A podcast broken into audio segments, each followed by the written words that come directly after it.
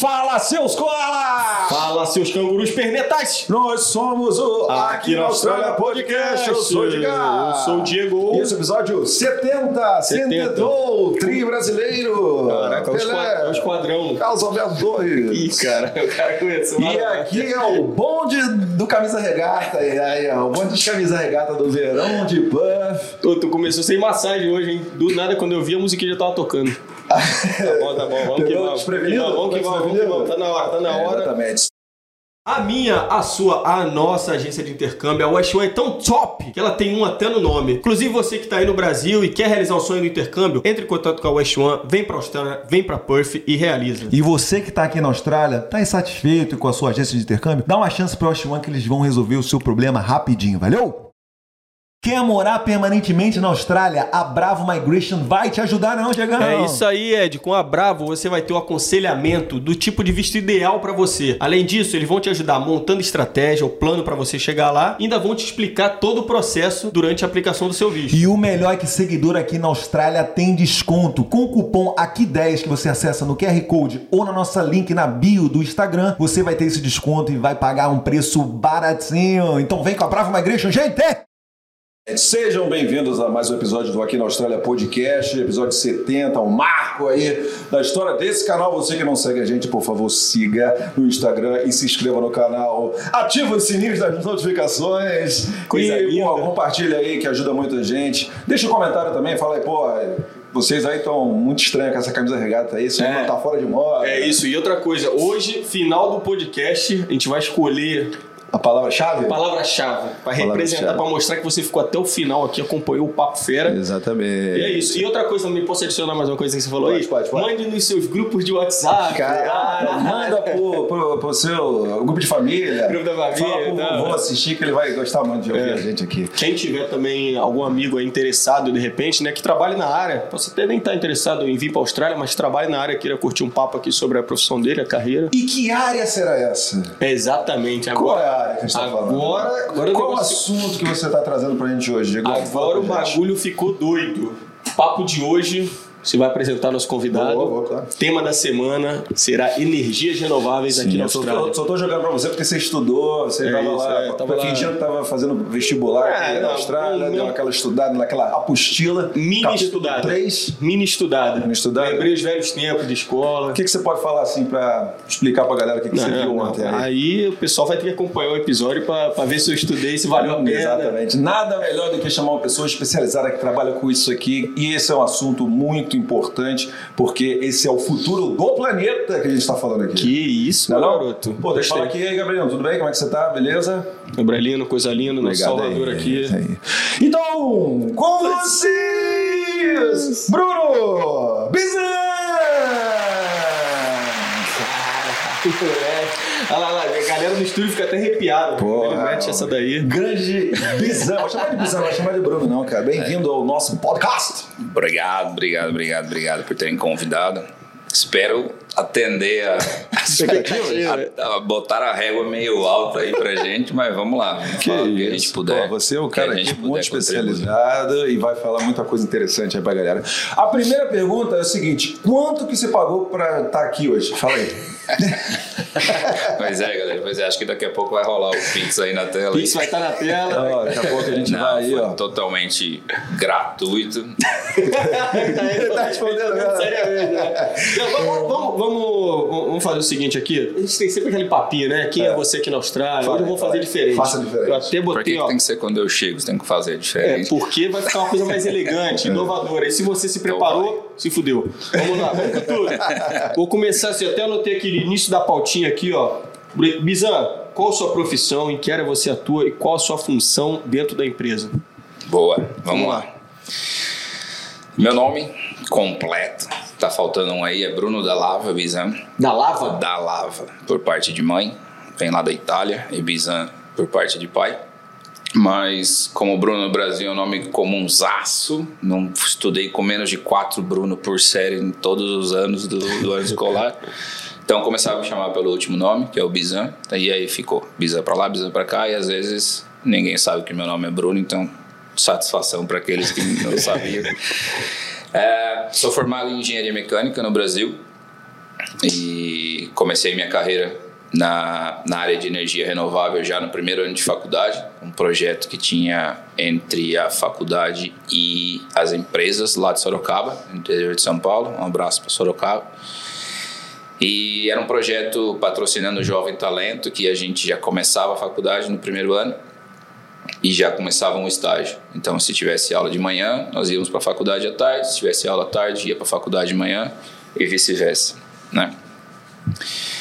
É, após o término da faculdade de engenharia mecânica, já comecei numa empresa do ramo de eólica lá no Brasil mesmo, chamada Volben.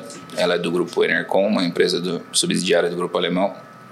E comecei meu estágio lá e me deram a oportunidade de passar por várias áreas lá dentro mesmo da empresa.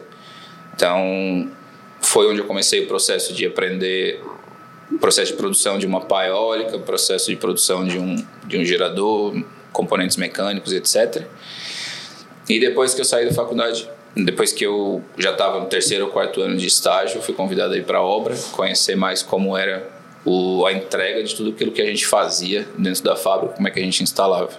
E aí eu fui para campo e comecei a hands-on no, no trabalho de, de energia eólica em campo. Boa, você começou então já, porra, tava. É, tem, tem muitas áreas dentro da engenharia, você sempre quis ir para esse, esse ramo. Mas uhum. por que assim? Tem uma importância assim que. Qual, qual, qual é a qual é o principal motivo que fez você escolher essa área aí? É, de repente, se ele falou, você, você sempre quis ou se apareceu e você, você agarrou, né? Então, na verdade, nesse mesmo projeto que eu estava falando de, de patrocinando Jovem Talento, a gente tinha todos os. O, o vestibular, e quem passasse em primeiro, segundo, terceiro, quarto colocado. A gente fazia visita nas empresas e aí você nomeava três empresas por ordem de prioridade. Então você tinha lá uma empresa de rolamento, uma empresa de cardão, uma empresa de produtos químicos e a empresa de energia eólica e várias empresas lá no, no polo industrial de Sorocaba. Sim. E, e aí eles iam chamando conforme a sua posição no vestibular. Então eu coloquei como minha primeira opção essa empresa de energia renovável, porque muito me atraía, né? Um, uma parte de sustentabilidade, sempre gostei muito dessa pegada de, pô, o que que eu eu sempre tive na minha cabeça o que que eu vou deixar de legado da minha história.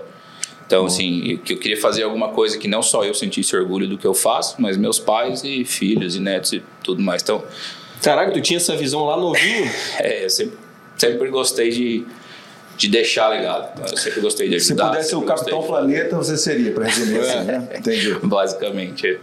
Boa. E, e, pronto, aí foi isso aí. Então eu comecei no. Me formei em engenheiro mecânico.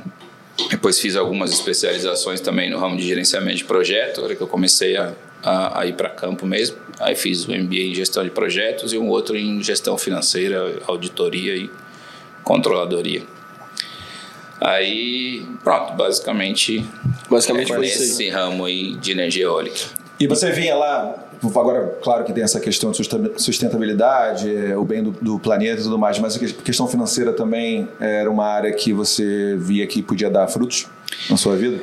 Então, só dois passos para trás, eu estava na dúvida entre engenharia e educação física na época. Ah, porque tá. eu porque, jogava... Pra quem não sabe, é, é, isso que eu ia falar, Bizão, excelente goleiro de handball. E aí, como eu participava de muitos campeonatos e tal, então ficava aquela dúvida na cabeça: ou eu sigo para esse negócio de esporte ou vou ganhar dinheiro, né? Naquela época tinha essa mentalidade. Então eu acho que entre as duas escolhas que eu tinha, a engenharia ia me dar mais dinheiro. Sim. E, e era um negócio novo, com certeza promissor, né? Porque na época, ainda no Brasil, estavam fazendo programas de incentivo, na época o tal do Proinfa, que eles estavam em incentivos fiscais para a energia era muito cara assim para para venda de energia no mercado era cara então valia a pena o projeto se pagar. E eu falei pô é uma oportunidade aí de, de começar a navegar numa numa num ramo novo.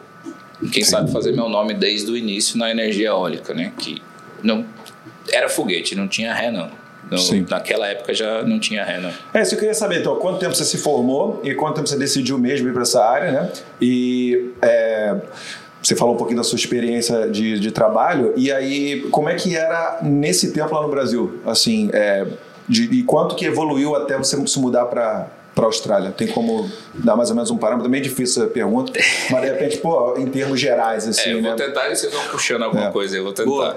O que, como é que era o cenário quando você começou e agora, se eu fazer um paralelo, o que, que avançou bastante e o que, que Então, ainda tá. está. Naquela época, quando eu entrei na faculdade, foi 2003, né? E aí me formei em cinco anos.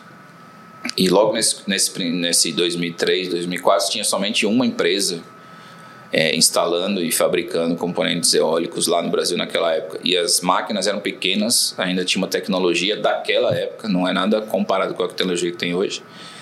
Então eram máquinas de gerar 500 kWh, seria 0,5 MWh. E hoje as máquinas estão com 6 mega por hora. Então é tipo 6 vezes mais, 12 vezes mais do que gerava naquela época uma mesma máquina. Tamanhos e proporções diferentes. Então quando eu comecei tinha uma empresa só, que era essa que eu comentei com vocês, a Volben, que é uma empresa que me, me criou na minha carreira profissional. Tive bons mentores lá dentro que seria injusto eu nomear um ou dois ou três e não nomear as pessoas que realmente, mas eles sabem quem são. E então naquela época tinha uma empresa fabricante e aí surgiram mais com, com o passar dos anos vieram as concorrentes da, da naquela época e aí o mercado começou a esquentar porque todo mundo que estava entrando, seja umas, qualquer outra empresa, precisava de gente com o mínimo de experiência. Então toda a galera que a gente treinava para ir para campo, eu mesmo sendo treinado, a outra empresa vinha e tomava. Aí começava o ciclo de treinamento de novo. Aí vinha uma outra empresa, eu tomava daquela, depois tomava de volta e puxava. E como tinha pouca mão de obra é, disponível naquela época, né? Então ficou essa bastante troca de funcionários e galera recebendo salários mais altos porque não tinha a, a lei da oferta e demanda, né? Sim. Tinha que montar máquina e não tinha gente especializada.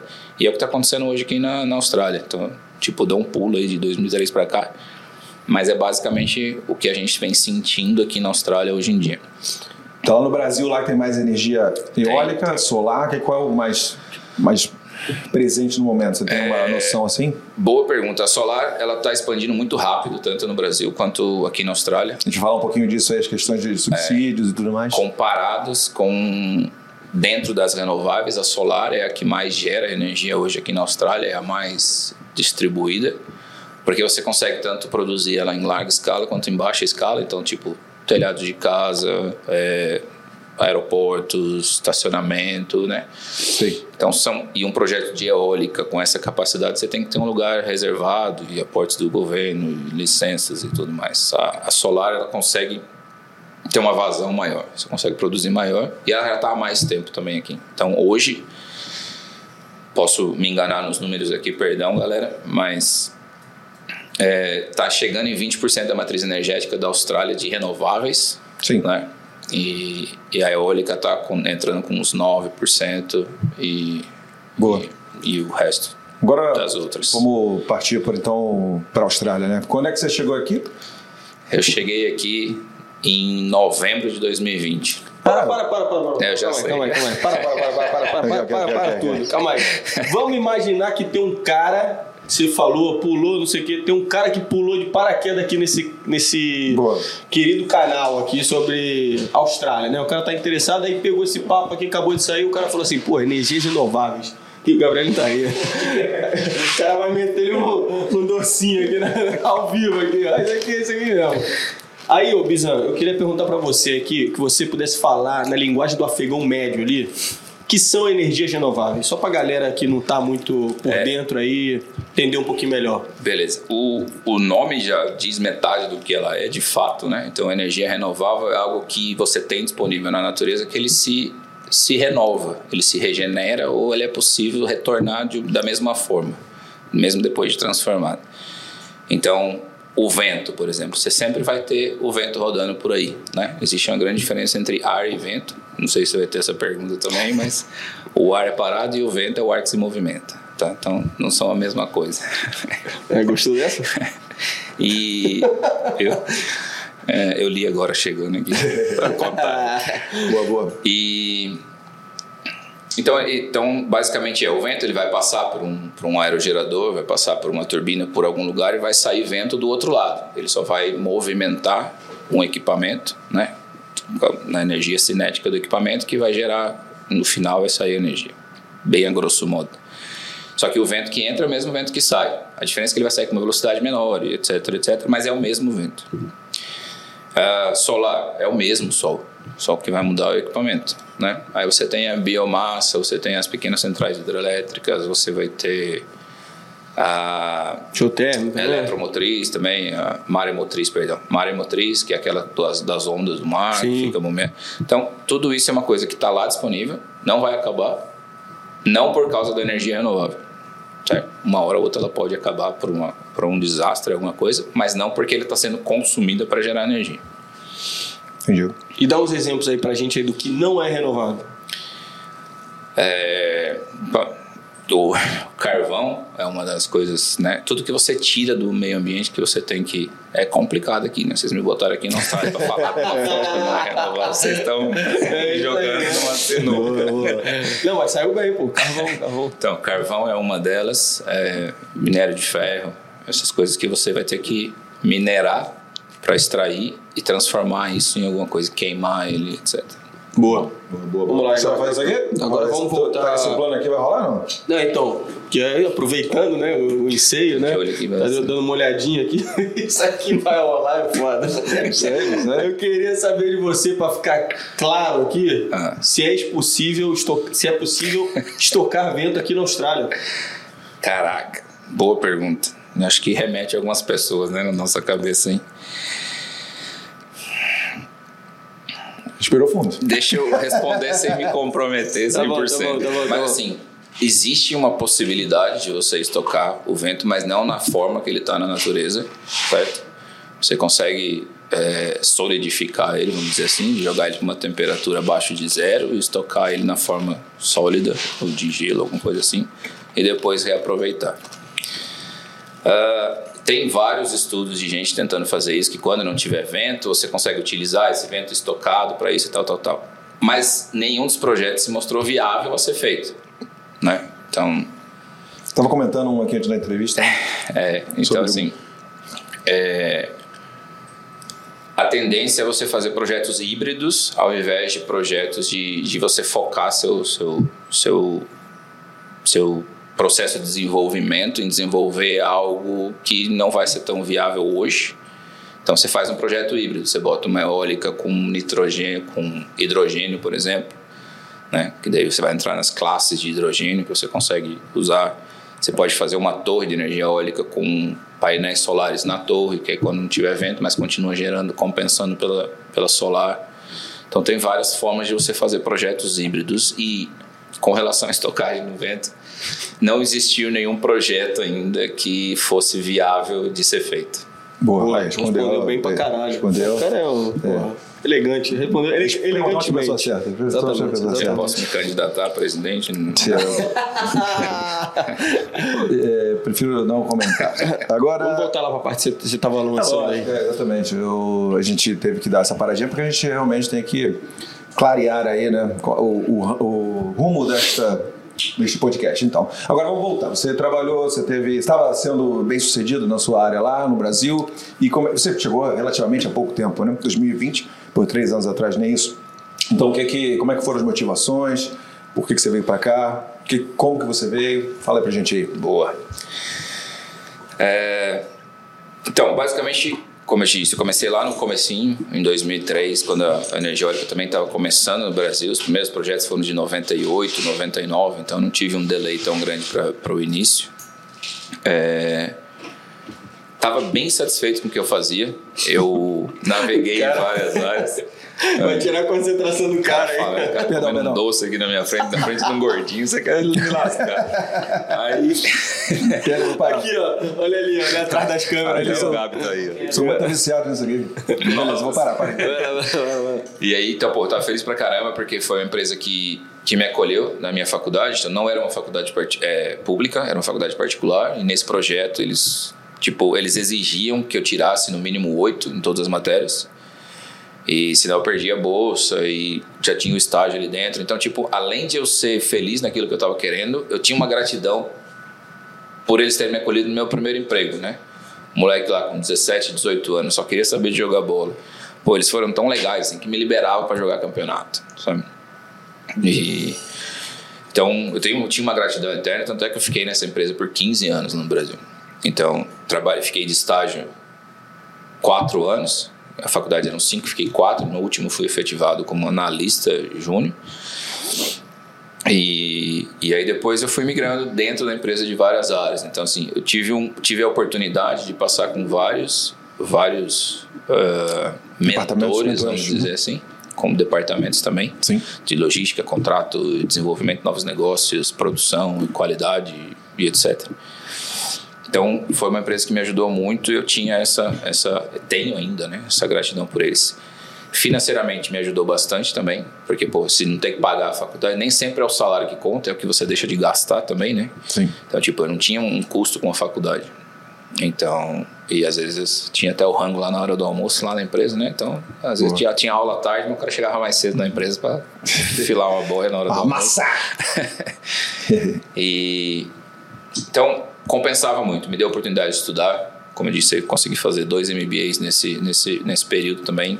É, mas nem tudo é perfeito. Aí comecei a viajar e aí não parei mais. Aí comecei a fazer FIFO lá no Brasil. Ah, É, só que o FIFO lá é meio pegado, é meio diferente, né? como é que é lá? Lá é. Começou com um mês na obra, seriam quatro semanas por uma semana em casa. Aí depois mudaram e hoje em dia acho que tá seis semanas lá por uma semana em casa. Se tu pudesse Porra, falar assim pra gente qual que é a diferença entre o trampo de FIFO lá no Brasil e aqui. Ah, basicamente as condições são as mesmas. Aí a gente entra na, na cifra, né? Five, pra quem não sabe, fly in, fly out. Correct. Os. é, seria o embarcada, né?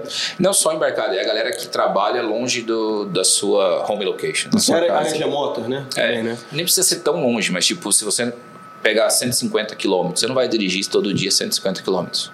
É. Tem gente que faria por família, etc, etc, mas não é o mais seguro possível. Então eles, você já é considerado um FIFO a partir de dependendo de cada empresa, né? Então na, na que eu tô hoje, depois de 150 quilômetros, você já tem que ter acomodação lá para você dormir lá. Você pode voltar aos finais de semana todos, mas durante a semana você tem que ficar lá porque são 3 horas de deslocamento todo dia, mais 10 horas de trampo, sei lá, 8 horas de trampo todo dia. Então, 13 horas você vai passar e, e é, você tem que subir máquina, tipo 110 metros na escadinha e tal. E acredito eu que são locais diferentes, né? Depois são locais. Termina o projeto. remotos, é. É, são lugares remotos e diferentes, né? Isso. Então, no Brasil você fazia lugares diferentes também, também, projetos. também, então. também. Então, tipo, minha base no Brasil, comecei em Sorocaba, na fábrica que eu te falei, mas depois eu, eu fui morar em Fortaleza. E aí os projetos eram, tipo, Bahia, Rio Grande do Sul, às vezes Uruguai, é, Bolívia. Dá pra dar uma curtida nos lugares lá, não? Cara, tudo dá, mas os lugares eram bem literalmente onde o vento faz a curva, então não É, tem muita, muita Uhum. estrutura. Que nem aqui você até consegue uma cidadezinha pequena ter um pouco mais de estrutura, né? Tem Sim. um restaurante, um supermercado e tal. Lá não tinha. A diferença pra você então do FIFO lá no Brasil aqui é a parte financeira. É, acho que aqui você ganha mais. É, tá, de todos os podcasts que vocês fizeram, tá claro que o salário mínimo na Austrália é o maior que tem, etc. Mas ah, as condições são as mesmas. Você vai, fica acomodado num, num hotel ou numa pousada. Ou Você numa fala até casa, de um estrutura assim É, também.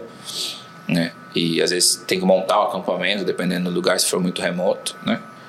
E aí você recebe as, as horas trabalhadas, tem bastante hora extra, porque pô, você tá longe de casa, longe da família, bora trabalhar, né? Deixando claro que montar um acampamento não é você pegando a barraquinha Não, e não. montando. Ah, né? é, o acampamento fornecer. Porque assim, se for muito remoto, a empresa tem que fornecer. Sim. Então, para a empresa não fornecer é, um, que na região que vai estar, às vezes não tem hotel, não tem Airbnb, não tem pousada, não tem nada. Aí monta uma estrutura provisória, mas com Com estrutura. estrutura. Sim. Né, de ter refeitório dentro, quartos privativos, salão de jogos e tudo mais para você, tipo, ter um distress, né, da, do, do dia de trabalho. uma relaxadinha. Uhum. Boa. É. Mas Não, aí? então, então, não, mas aí no caso aí, então como é que foi? A empresa meio que bancou a tua vinda pra cá? Transferência, como é que foi? Te, É, te então, tornou é, líder? não foi a mesma empresa, né? Daí eu saí dessa empresa Isso. porque eu tava viajando demais, né? Tava afetando minha vida pessoal também. Aí eu saí dessa empresa e fui para uma outra. Então eu saí da, desse grupo e fui para uma empresa do grupo GE, da General Electric, que o nome da empresa é Field Core. E é nessa empresa que eu tô hoje. Aí eu fiquei base, é, minha base continuou sendo Fortaleza e eu também continuava indo para os projetos, né? E eu já era como como gerente de serviço, trabalhava só com manutenção, né? E aí foi por essa empresa mesmo que surgiu essa vaga aqui na Austrália. Aí a, a minha chefe lá na, na, época perguntou se eu tinha interesse de vir e tal, tal, tal. Eu falei, ah, vou, vamos dar uma olhada aí, vamos considerar como é que era e tudo mais, né? E depois de algumas negociações, eu falei, ah, bora, vamos ver o que é que vai dar. Porra. E aí tinha o processo de ser transferido ou ser desligado e, e, e new life por aqui, né? E aí acabei sendo desligado lá e sendo contratado localmente aqui. Ah, mas é a mesma empresa? É a mesma empresa, só que eu sou funcionário daqui da Austrália, não sou do Brasil. E aí, como é que foi? O que, que pela tua cabeça aí na época? Quando tu começou, tu recebeu a proposta até o momento de falar, porra, vamos fechar negócio, vou, vou partir, vou embarcar nessa daí. Cara, eu saio um pouco da técnica e mais pra emoção aí agora. Eu tenho um filho no Brasil, né? O Arthur, o amor da minha vida, 11 anos de idade já, goleiraço também, pega mais que o pai já, joga muito. E, pô, eu tava viajando demais, então a minha convivência com ele tava baixa. Essa é uma das grandes desvantagens do FIFO aí, né? Você perde muita coisa assim na convivência e passou, passou. Desvantagem, né? É, desvantagens. E, e aí nessa época eu tinha parado de viajar, então eu comecei a acompanhar muito mais ele. Então quando veio a notícia, a primeira proposta eu nem pensei e neguei. Eu falei, não, não vou para Austrália, coisa nenhuma. Eu tô aqui com meu filho aqui, agora tô curtindo, né? Tô dois anos aqui com ele, tô aproveitando. Vou nada, né? Isso era março de 2020. Aí, pô, a minha chefe foi lá, a gente teve uma reunião e tal, tal, tal. Falou, oh, a vaga tá lá, tô precisando que você vá. Aí, a minha esposa, querida amada, falou assim, você já pensou em considerar, pelo menos, né? Porque você já deu não na lata, assim, sem saber como é lá, não pesquisou. E aí eu comecei a, a investigar um pouco mais, né? Aí comecei a falar com psicólogos por causa do, do menino, por causa de mim, meus pais, etc. Aí fomos botando na balança, botando na balança, foi, foi, foi, foi, foi, e acabamos vindo. Tomei a decisão de falar, não, eu vou porque vai ser melhor para minha carreira, vai ser melhor para minha família também, vou dar, e vou abrir portas, né? mais uma vez, você perguntou lá no começo, minha função é saber o que, que eu vou deixar, né? Uhum. Então eu vou deixar mais uma porta aberta para o meu filho, né? Se ele vai entrar, aí ele decide. Mas Sim. que eu vim aqui para fazer isso. Então é isso. Basicamente eu vim para essa empresa, transferido para cá, dentro do visto de sponsor deles, né? 482, famoso. E tô nesse aí até hoje, de 2020 para cá. Então, isso aí, isso aí, que aproveitar e ia te perguntar também. Eles te ajudaram com tudo, então, nesse, nesse, Foi. nessa situação, desde, desde visto até locação. Foi, de... não, não, me mexi um. Quer dizer, não mexi um centavo, é injusto falar isso, mas tipo, eles precisam desse documento, faz esse exame, preciso disso, preciso daquilo, né? E me ajudaram com, com mudança, com tudo aí que, que eles me deram suporte para eu vir para cá. Tá, então primeiro, antes disso você nem pensava em sair do Brasil? Eu já tinha pensado em sair do Brasil, sim. E alguns outros convites que eu tinha recebido, eu acho não não sentia que eu ia trabalhar no Brasil o resto da minha vida. Sinto que eu volto para o Brasil, mas não sei se eu volto para trabalhar no Brasil tão cedo. Mas aí. Qual lugar que você estava pensando? Que você cogitou e quais as propostas assim que você negou? É, na época também tinha um bom no Canadá. O Canadá estava pedindo mão de obra de engenheiro para torto e a direito, colegas indo e vindo e falando mil maravilhas, mas friaca, né? É. Friaca grande. É, esse eu nem, nem cheguei a cogitar também, porque, não sei, não, não me chamou a atenção. Chamou atenção. Mas recebi também alguns convites de Portugal e Alemanha. E esses mexeram um pouco com a estrutura, pô. E Portugal tá ali do lado, né? Morando em Fortaleza, Portugal, um voo direto Fortaleza, Lisboa ali, seis horinhas, sete horinhas, a gente já tá lá e era de boa. Mas. Não rolou. Não era. O salário, o pacote não, não, não me agradou, não valia a pena essa mudança toda. E essa, quando você estava fazendo, que a sua esposa chegou falou, já chegou a cogitar, aí você abriu lá e essa, essa opção e começou a analisar. O que que te atraiu, o que que fez você aceitar, falar, ah, que legal, vou, vou dar essa, essa cartada aí, Boa. vou mudar de vida. É, basicamente quando você começa a entender o que é o país, né? Então, quando você nasce no Brasil e fica lá muito tempo, fechado na cultura do Brasil e das coisas que falam para você, você meio que vira um, um, um voodoo na mão da galera, né? E aí quando você começa a investigar por você mesmo, você começa a tomar suas próprias decisões. Então, tipo, a galera me falava, ah, a Austrália é legal, mas tem tubarão, mas tem crocodilo, mas tem aranha. Você não pode sair na rua que você vai levar uma picada de aranha e vai morrer dormindo, essas coisas. Cara, essa Eu falei, pô, mas daí aí você para pra pensar e fala, pô, no Brasil também, né? Os caras acham que tem macaco andando na rua, que, tipo, Que a gente vive na que Amazônia. a gente e tal. jogando bola o dia inteiro e tal, É. carnaval e tal. E, pô, daí eu comecei a parar pra, pra estudar. E aí a, a minha esposa começou a seguir a galera daqui também. Aí já fazer o merchan do povo aí também, não sei se pode. Claro, pô. Mas aí começou a seguir o Australianices lá. Não, isso aí você não o pode. Isso aí, né? Não isso pode. aí não entra aqui nesse canal. Aí começou Gabrielino, ó, corta essa parte, anota aqui. É, Aí assim, né? o, o Leandro e a Carol também. Esses né? aí também, olho junto. Austrália Diário? É, o Australia Diário. Essa é a galera que tu se baseou, cara. Caraca. Porra, aí, aí. E tinha a. Débora, a Débora e o Rodolfo de, de Adelaide também, do All, All Australia. Austrália para todos. Austrália para todos. perdão. Intercambiou na Austrália, não? Qual? Ele não hein, mano? 85 mil? 85 mil. 100, 100, 100 mil. 105, velho. Então, assim, esses foram o que a gente mais. Que ela, que ela começou a seguir e a galera começou a dar feedback, começaram a trocar figurinha de como era, como não era. E eu já fui para matemática lá. Comecei a pesquisar, comparar quanto é que custava morar em Fortaleza, quanto é que custava morar em Perth. Tem um site interessante aí para quem quer mudar de país também, chama NumBO, tipo number, só que em vez do R no final é O. E aí você escolhe duas cidades, ele mostra o custo de vida, quanto custa um pacote de macarrão em cada país, quanto custa um Big Mac em cada país. Caralho, isso aqui, é, isso aqui é primeira mão, hein?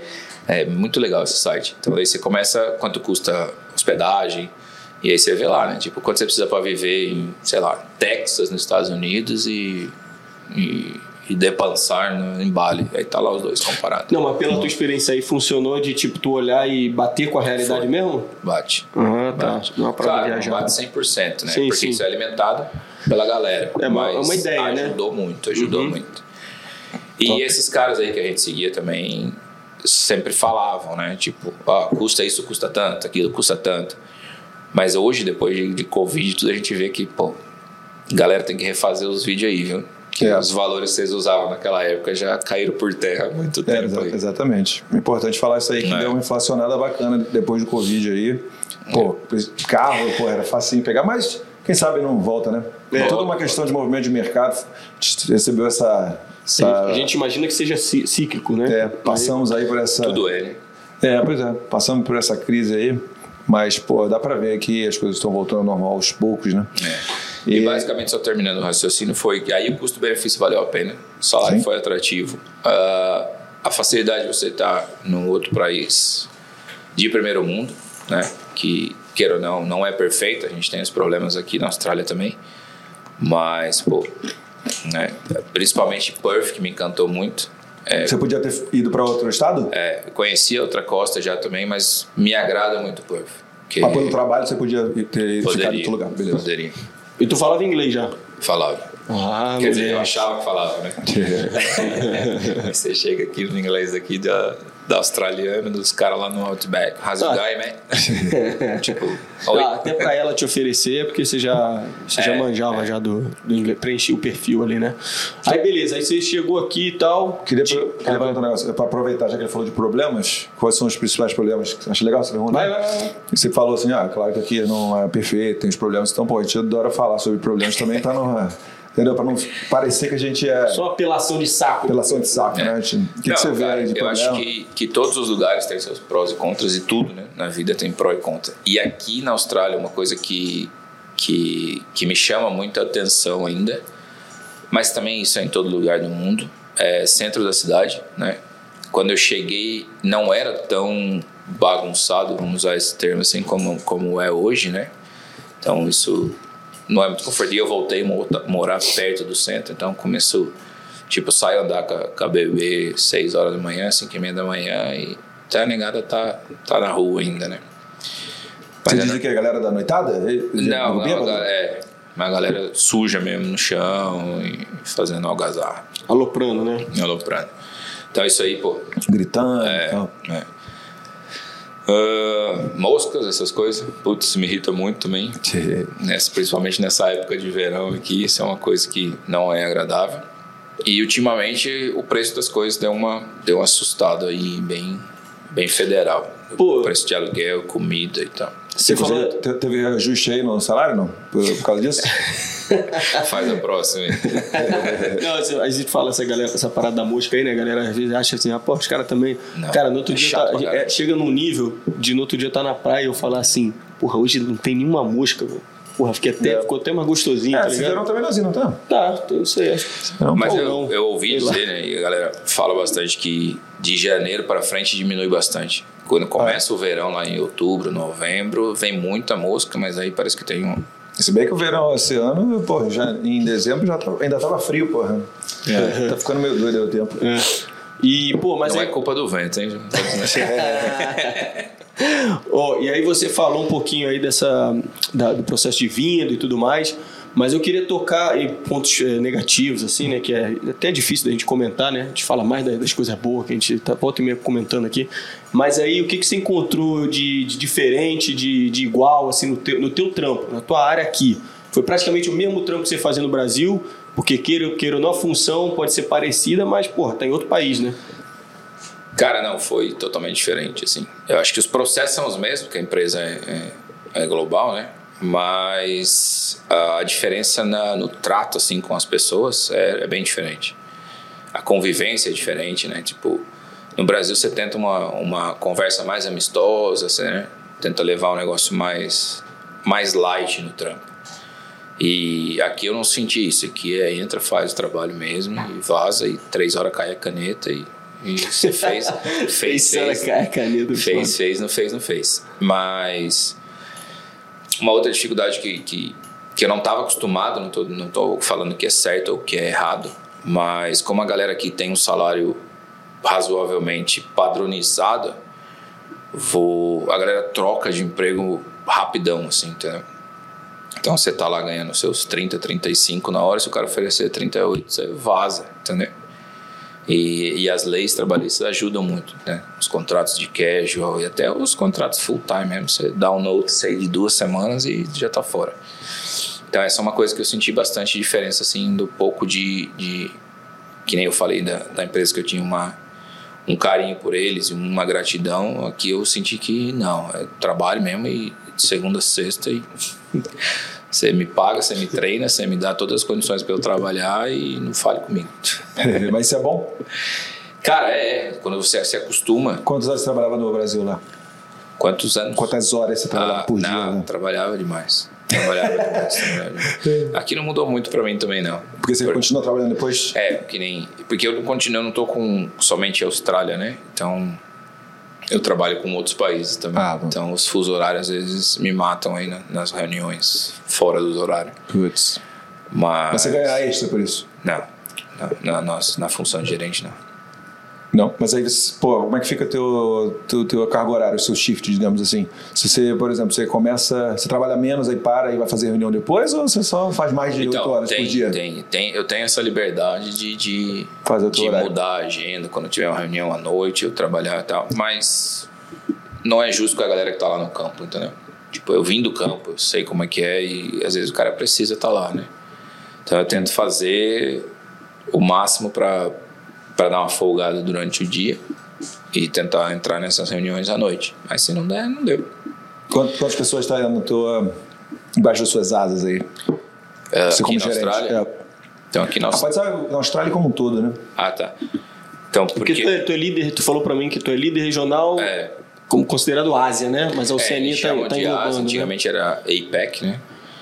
É, Asia Pacific. Mas daí, como mudou o outro departamento de, de óleo e gás, long story short, acabou que a Índia entrou para a região que eu tô. Então, eles mudaram o nome para Ásia só. Aí a Ásia entra o sul da Ásia e a Oceania. Então, fica os países ali de Índia, China, Coreia, Japão, para baixo. Aí, Filipinas, Indonésia, tudo, né? até Austrália e Nova Zelândia. E quantas pessoas? Porra, dá mais de 3 bilhões de pessoas, se somar todos esses países aí. Não, mas não trabalha comigo, não. Que viagem. Não sou nem primeiro-ministro. Mas chega a dar umas 150 pessoas. 160. 150? É, 100, 100, 100. 150. 150. E aí você for. Isso comigo, né? Mas a empresa toda tem 10 mil. 10 mil. E aí de 150 você tem como falar é, nacionalidades assim misturadas? Quantos? Então, aqui, aqui na Austrália é legal, pô. Aqui na Austrália é legal porque tem dois brasileiros, tem, tem um chinês, tem alguns indianos, tem alguns australianos, tem irlandês, tem, aí, claro, Japão, japonês, tem cara da Romênia, tem de todo canto. Caralho. Tem de todo canto. Multiculturalidade é muito legal isso Todo aí, cara. canto, todo canto. Agora eu quero ver se o Ed sabe essa daqui. Manda aí, manda aí. Onde venta mais, Brasil ou Austrália? É, não é a mesma coisa, não? Não, tô te perguntando. Depende do local, não? Faço a Eu mínima ideia. não, não faço. Vamos perguntar pro cara aqui, ó.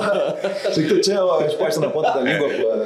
Essa aí também é difícil, né? Como é, tipo, ventar mais. Tem que ter um comparativo do mais, aonde. Como é que a gente porque- compara aí? Como é que a gente compara? Então, na verdade, quando você vai fazer um projeto de, de eólica, hoje já não, não tem mais problema, né? Mas lá nos Isso aqui prim- foi só uma zoeirinha pra gente entrar nesse gap de comparação, né? Sim, sim, sim. Mas lá nos primórdios, por exemplo, você não tinha dados do vento. Você não tinha uma análise do vento. E o futuro é dados hoje, né? Então, data science aí, quem quiser vir também, não sou especialista, mas é o que, é o que manda. E, pô, naquela época você não tinha muito dado de vento. Então, tipo, você precisava fazer um estudo de, de análise do vento no mínimo de quatro anos. Quatro anos no mínimo. Mas, porra, Bizarro, pra que quatro anos? Fala, você imagina você vai medir o vento durante um ano inteiro. E é um ano igual esse aqui na Austrália, que o inverno chegou em dezembro. Aí você vai medir tudo zoado. Uma meia, um ano meio atípico, assim, É, né? Aí você vai medir tudo zoado, vai plantar, vai lá instalar o parque eólico inteiro num- baseado naquele dado que você teve. Aí, 60 anos depois, nunca chegou naquela velocidade de vento. Então você pega os quatro anos, né, trabalha e, quer dizer, mínimo quatro anos. Aí depois você continua medindo, já está lá com a sua torre anemométrica mesmo, segue o baile, vai medindo até você ter a curacidade. Então não tem onde venta mais, onde venta menos. Depende muito da região, tipo litoral. A tendência é que vente mais, mas no Brasil você pega o Nordeste, que é bastante, né? Mas Rio, por exemplo, e São Paulo não venta tanto. Venta em determinadas épocas do ano. Mas se você pegar lá três meses do ano, não vale a pena você fazer um projeto para gerar energia três meses. Né? Já o Nordeste você tem geração constante nove meses do ano varia um pouquinho mais. E pô, a vantagem do Brasil que no norte da Austrália, não no- na região norte, mas na parte norte da Austrália também é, você tem uma complementariedade de energia. Então, o que, que acontece? Tem meses do ano que venta muito, chove pouco. Então, quando venta muito, a energia eólica entra e alimenta o sistema. E as, e a, e as hidrelétricas vão acumulando água lá para quando precisar. Aí, de um determinado período do ano, seis meses, começa a chover demais e ventar de menos.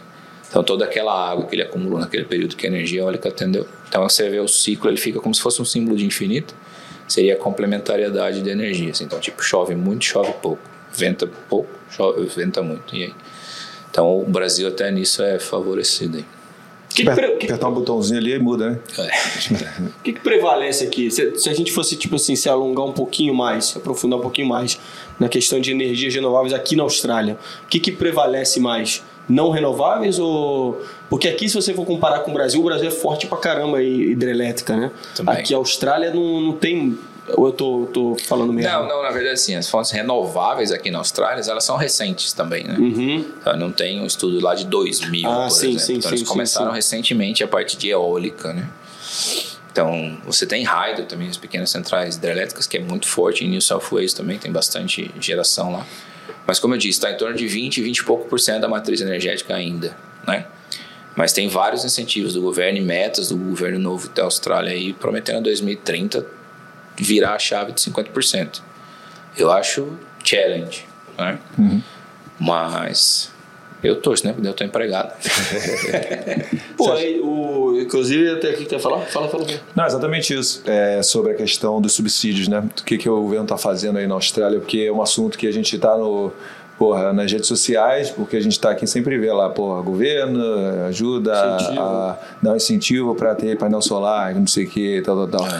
Isso aí, eu sei que você não é o seu, a, a sua área, né, o painel solar e tal, mas como é que funciona isso aí, você sabe? Você tá por dentro desses Então. programas de incentivo? Basicamente, na parte de solar, eles, eles incentivam você, mas eu acho que é para o pequeno comércio, consumidor, entendeu? Para você começar a comprar mais painéis solares para residenciais, entendeu?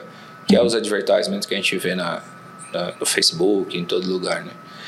Mas tem incentivos maiores também em fazer energia solar em lagos, é, flutuantes. Tem uma lá em Sobradinho, no Brasil também, que é um projeto piloto que é massa pra caramba. Vê lá um bocado de painel solar numa, numa represa lá. Mas. Mas está falando que ele dá um subsídio para as em- pequenas empresas, essas pequenas empresas já passam para o consumidor, é, pessoa física? Então, eles incentivam ou em questão de, de dinheiro ou em questão de financiamento de equipamento, entendeu? Então, são, são duas coisas diferentes, né? Funciona como se fossem concessionárias? É como se. Ou não, não, não muito? É, mais ou menos. Mais ou menos. Você né? pega isso agora, mas paga pouquinho, pouquinho, é Isso, isso? exato. Entendi. Ah, qual é o incentivo para a pessoa física? Assim, só... Não, porque também tem a questão do rebate, né? Ser, de Então, repente é isso, né? pessoa física, se você tem um painel solar, você diminui sua conta de energia, né? Porque você também, se você instala bastante painel solar na sua casa, que ele gere mais do que você necessita, que você consuma, você vai vender esse excedente de energia. Então aí é que vem o desconto na sua conta. Aí Como abate lá na tua... Exato. Aí vem no, próximo, no próximo mês. Você considera a energia aqui na Austrália cara?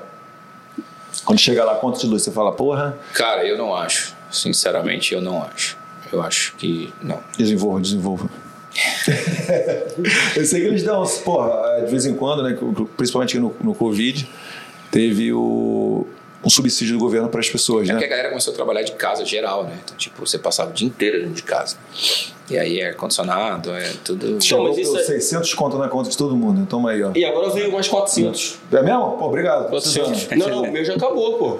Não recebeu, não? Veio, veio. Ah, tá, entendi. É verdade, verdade, verdade. Sim, lembrei. Veio mais 400. Ah, tá, entendi. Você Aí- estava falando que ia ver de novo. Não, não, veio 600 mais 400. Milão aí, Pô. que em dois anos aí. Praticamente Então pagamos pouquíssimo de conta de luz. Mas isso aí o que? É, é reserva isso aí? Isso é reserva? Não, Porque... não, isso aí é caixa do governo, não tem muito a ver com energia, não. Ah, ok, não ok, é muito ok. na questão energética de ah, produtividade alta e tá sobrando energia, não. Isso aí é mais é, caixa do governo É é aquele- para ajudar no. Pra ajudar Ah, não, sim, sim, sim. Mas re- reserva, assim, financeira do governo. Exato. um É bônus. aquela, aquela conversa, né? Você paga um, um imposto caro, mas volta para você de alguma maneira, né? Porque, pô, a galera E começou volta, a e pensar. volta, né? Volta, E sim. volta. Porque a Essa galera começou coisa. a conversa assim, pô, os caras estão dando 600 conto, depois 400, essa trolha vai vir grande aí. Mas, pô, até agora não, né? Acho É. que já era pra ter vindo. Então é sinal que é isso aí. Esse pai é uma forma de usar uma reserva lá, pô, os caras tá. Voltar para É, a população, tem- tem sociedade. Um, é, WA especialmente tem- é bem riquinha. É. Dá pra, pra A ajudar. maior concentração de milionários, né? Que também a estrutura para ter um parque eólico é absurda, né? É gigante. Eu conheço aquela de Albany, é legal pra caramba. É Albany, né? Albany tem uma, que é daquela empresa que eu trabalhei 15 Ah, anos atrás. é. Ah, sério? Legal. Não é essa de hoje, Ah, de mas é que 15 eu trabalhei antes. É. Pô, iradíssimo. Já foi lá? Já passei lá, pô. Pô, iradíssimo. Mas vê de longe os, os cataventos lá de longe, pô. Cara, vendo sem fraqueza. Ah, sabia aí, ó. Ficou puto, ficou puto. Ficou puto. Pegamos na. Pegamos na. Como é que é o nome, então? Calcanhar de Aero- Aquiles. aerogerador. Aerogeradores, né? Aerogerador. Isso que ele falou que estudou antes ainda. É, eu falei pra te pegar mesmo, ó. Inclusive eu vi lá dentro lá o, como é que funciona todo o, o fez- equipamento fez rolê? dentro, dentro do catavento, como é que funciona. Dentro do catavento é rapidinho. Tirou foto pro Gabriel não botar, não? Não, tá na internet. Tá na pô. internet, bota aí. Procurando na internet. É. Vamos deixar o Gabrielão. Mas vamos aproveitar então. Lá, Tem uma perguntinha do Daniel. Você conhece esse cara, né? Daniel, Rapaz, Daniel, Daniel Daniel estoca- bastante. Daniel Rocco Cifredi. Olha aí. É o que toca Sim, sim. vento pra caramba. velho. É, se você jogar no Google lá, Daniel Rocco Cifredi, você vai achar lá. É. Ele perguntou aqui, e a energia eólica? Tem tanto incentivo do governo quanto a energia solar? Boa pergunta. E se eu entrar muito no detalhe aqui, eu posso me equivocar, certo? Mas Faz disclaimer aí, tá tudo certo. É disclaimer, exatamente. eu acredito que tenha na forma de financiamento de equipamentos, mas eu não vejo que tenha na parte de, de negociação de valores de mercado, né?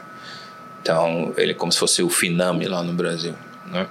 Mas Não, eu não vejo que tenha tanto incentivo agora, não.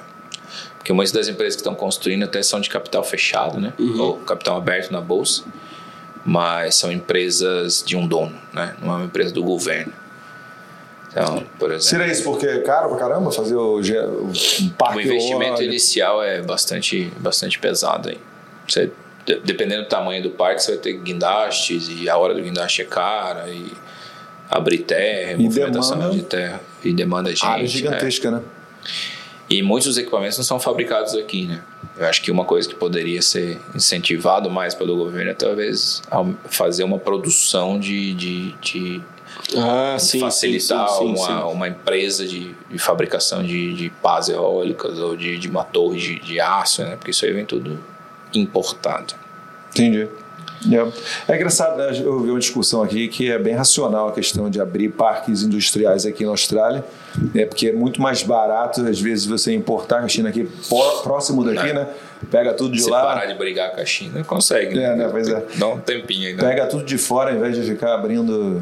Até porque eu acho que deve, deve- o tanto de mão de obra que precisa, nem tem mão de obra direito para abrir um parque gigantesco aqui, industrial, para É. fabricar aqui. Então, fazendo lá o, o, é, análise de viabilidade, deve ser bem caro fazer alguma coisa aqui, né? Então, tem essa, toda essa discussão, né? Então, É, eu acho que faz sentido também, porque já tá. Acho que até vai entrar nesse assunto mais para frente ou não. é, Mas a mão de obra tá, tá bem. Mão de obra qualificada tá, tá bem escassa, assim, né? Então, no teu caso aí, como é que está? Tá muita vaga aí? Tá, tá difícil encontrar mão de obra? então hoje a gente tem, tem uma, o time rodando, né? A gente tá com o time rodando bem, mas nunca sabe quando a gente vai ter uma attrition aí, ou quando a gente vai perder alguém. Então a gente tá bem rodando no limite, sabe? Tu tá com o cara lá benzão, daqui a pouco ele, então, porra, então, É. peguei um empregozinho ali, ó. É. Valeu. Recebi Um uma proposta. Você viu uma propostinha? Vocês podem cobrir. Não é o melhor approach esse, né? raramente, raramente funcionou comigo uma dessas. É? Ah, o cara me ofereceu mais. O que, que você pode fazer? Nada, valeu, um abraço. Te dar parabéns. Mas o. Pô, mão de obra qualificada, porque também é difícil, né? Você fala assim, pô, eu quero um cara com experiência eólica, você não tem tanta eólica, como é que você faz, né? Então você tem que treinar. Então a gente tem um. um foi logo depois que eu cheguei, a gente começou um programa também de, de trainees aí, de apprentice program. Pra gente começar a. fez uma parceria com, com, com uma empresa lá de, de New South Wales também, perto de Sydney, não é em Sydney que eles vão coletar talentos pra gente e a gente vai dar um tipo, eles têm a grade curricular deles e a gente fala, mas eu quero que vocês foquem mais isso, né? Ou a sua aula de, sei lá, de mecânica, de técnico mecânico, eu quero que você foque nesse tipo de mecânica. De componentes, eu quero que você fale desse tipo de componentes. E aí a gente pega esse cara por dois anos aí, ele estudando e trabalhando. E é o que a gente tem que fazer, criar o cara. Essa parceria com a universidade, assim. É. É, ou então você traz de fora, né? Pois é, essa é outra coisa. Mas aí trazer de fora também demanda mais caro. bastante tempo. Né? Por exemplo, é complicado porque aqui na Austrália tem muita regulamentação de, de treinamentos e capacitação e etc. Então, para um técnico mecânico, ele até consegue validar mais fácil o seu diploma, a sua experiência aqui na Austrália. Mas para um técnico eletricista, por exemplo, né, ele vai ter que estudar aqui. Porque muitas das operações, muitas da- das coisas que você vai fazer, de comissionamento, trabalhar com energia itself mesmo, você precisa ter uma. Eles chamam de electrical license. Né? E essa electrical license é por estado. Tipo, o cara vai trabalhar aqui em WA, ele tem que tirar uma electrical license para trabalhar em WA. Ah. Então, se ele mudou para Queensland, ele vai ter que tirar uma outra lá para trabalhar em Queensland. E para você tirar isso aí, você tem que estudar, tipo, 3, 4 anos no, numa, numa faculdade local para você conseguir ser certificado e ganhar a certificação de, de Electrical License. Senão você tem que trabalhar com alguém que tenha. Você vai ser tipo o estagiário do cara ou o assistente do cara o tempo todo. Porque ele vai ser o cara que vai assinar o documento dizendo que aquilo foi feito conforme os padrões, né? Então você diria que o problema de mão de obra na Austrália também passa pelas regulamentações muito, muito grandes? Uh, sim, algumas coisas, pelo menos na área de, de energia eólica, que a gente precisa de uma mão de obra específica de técnico de comissionamento, por exemplo, ou cara que faz é, rigging, né? Rigging, cara que trabalha com guindaste e tudo mais.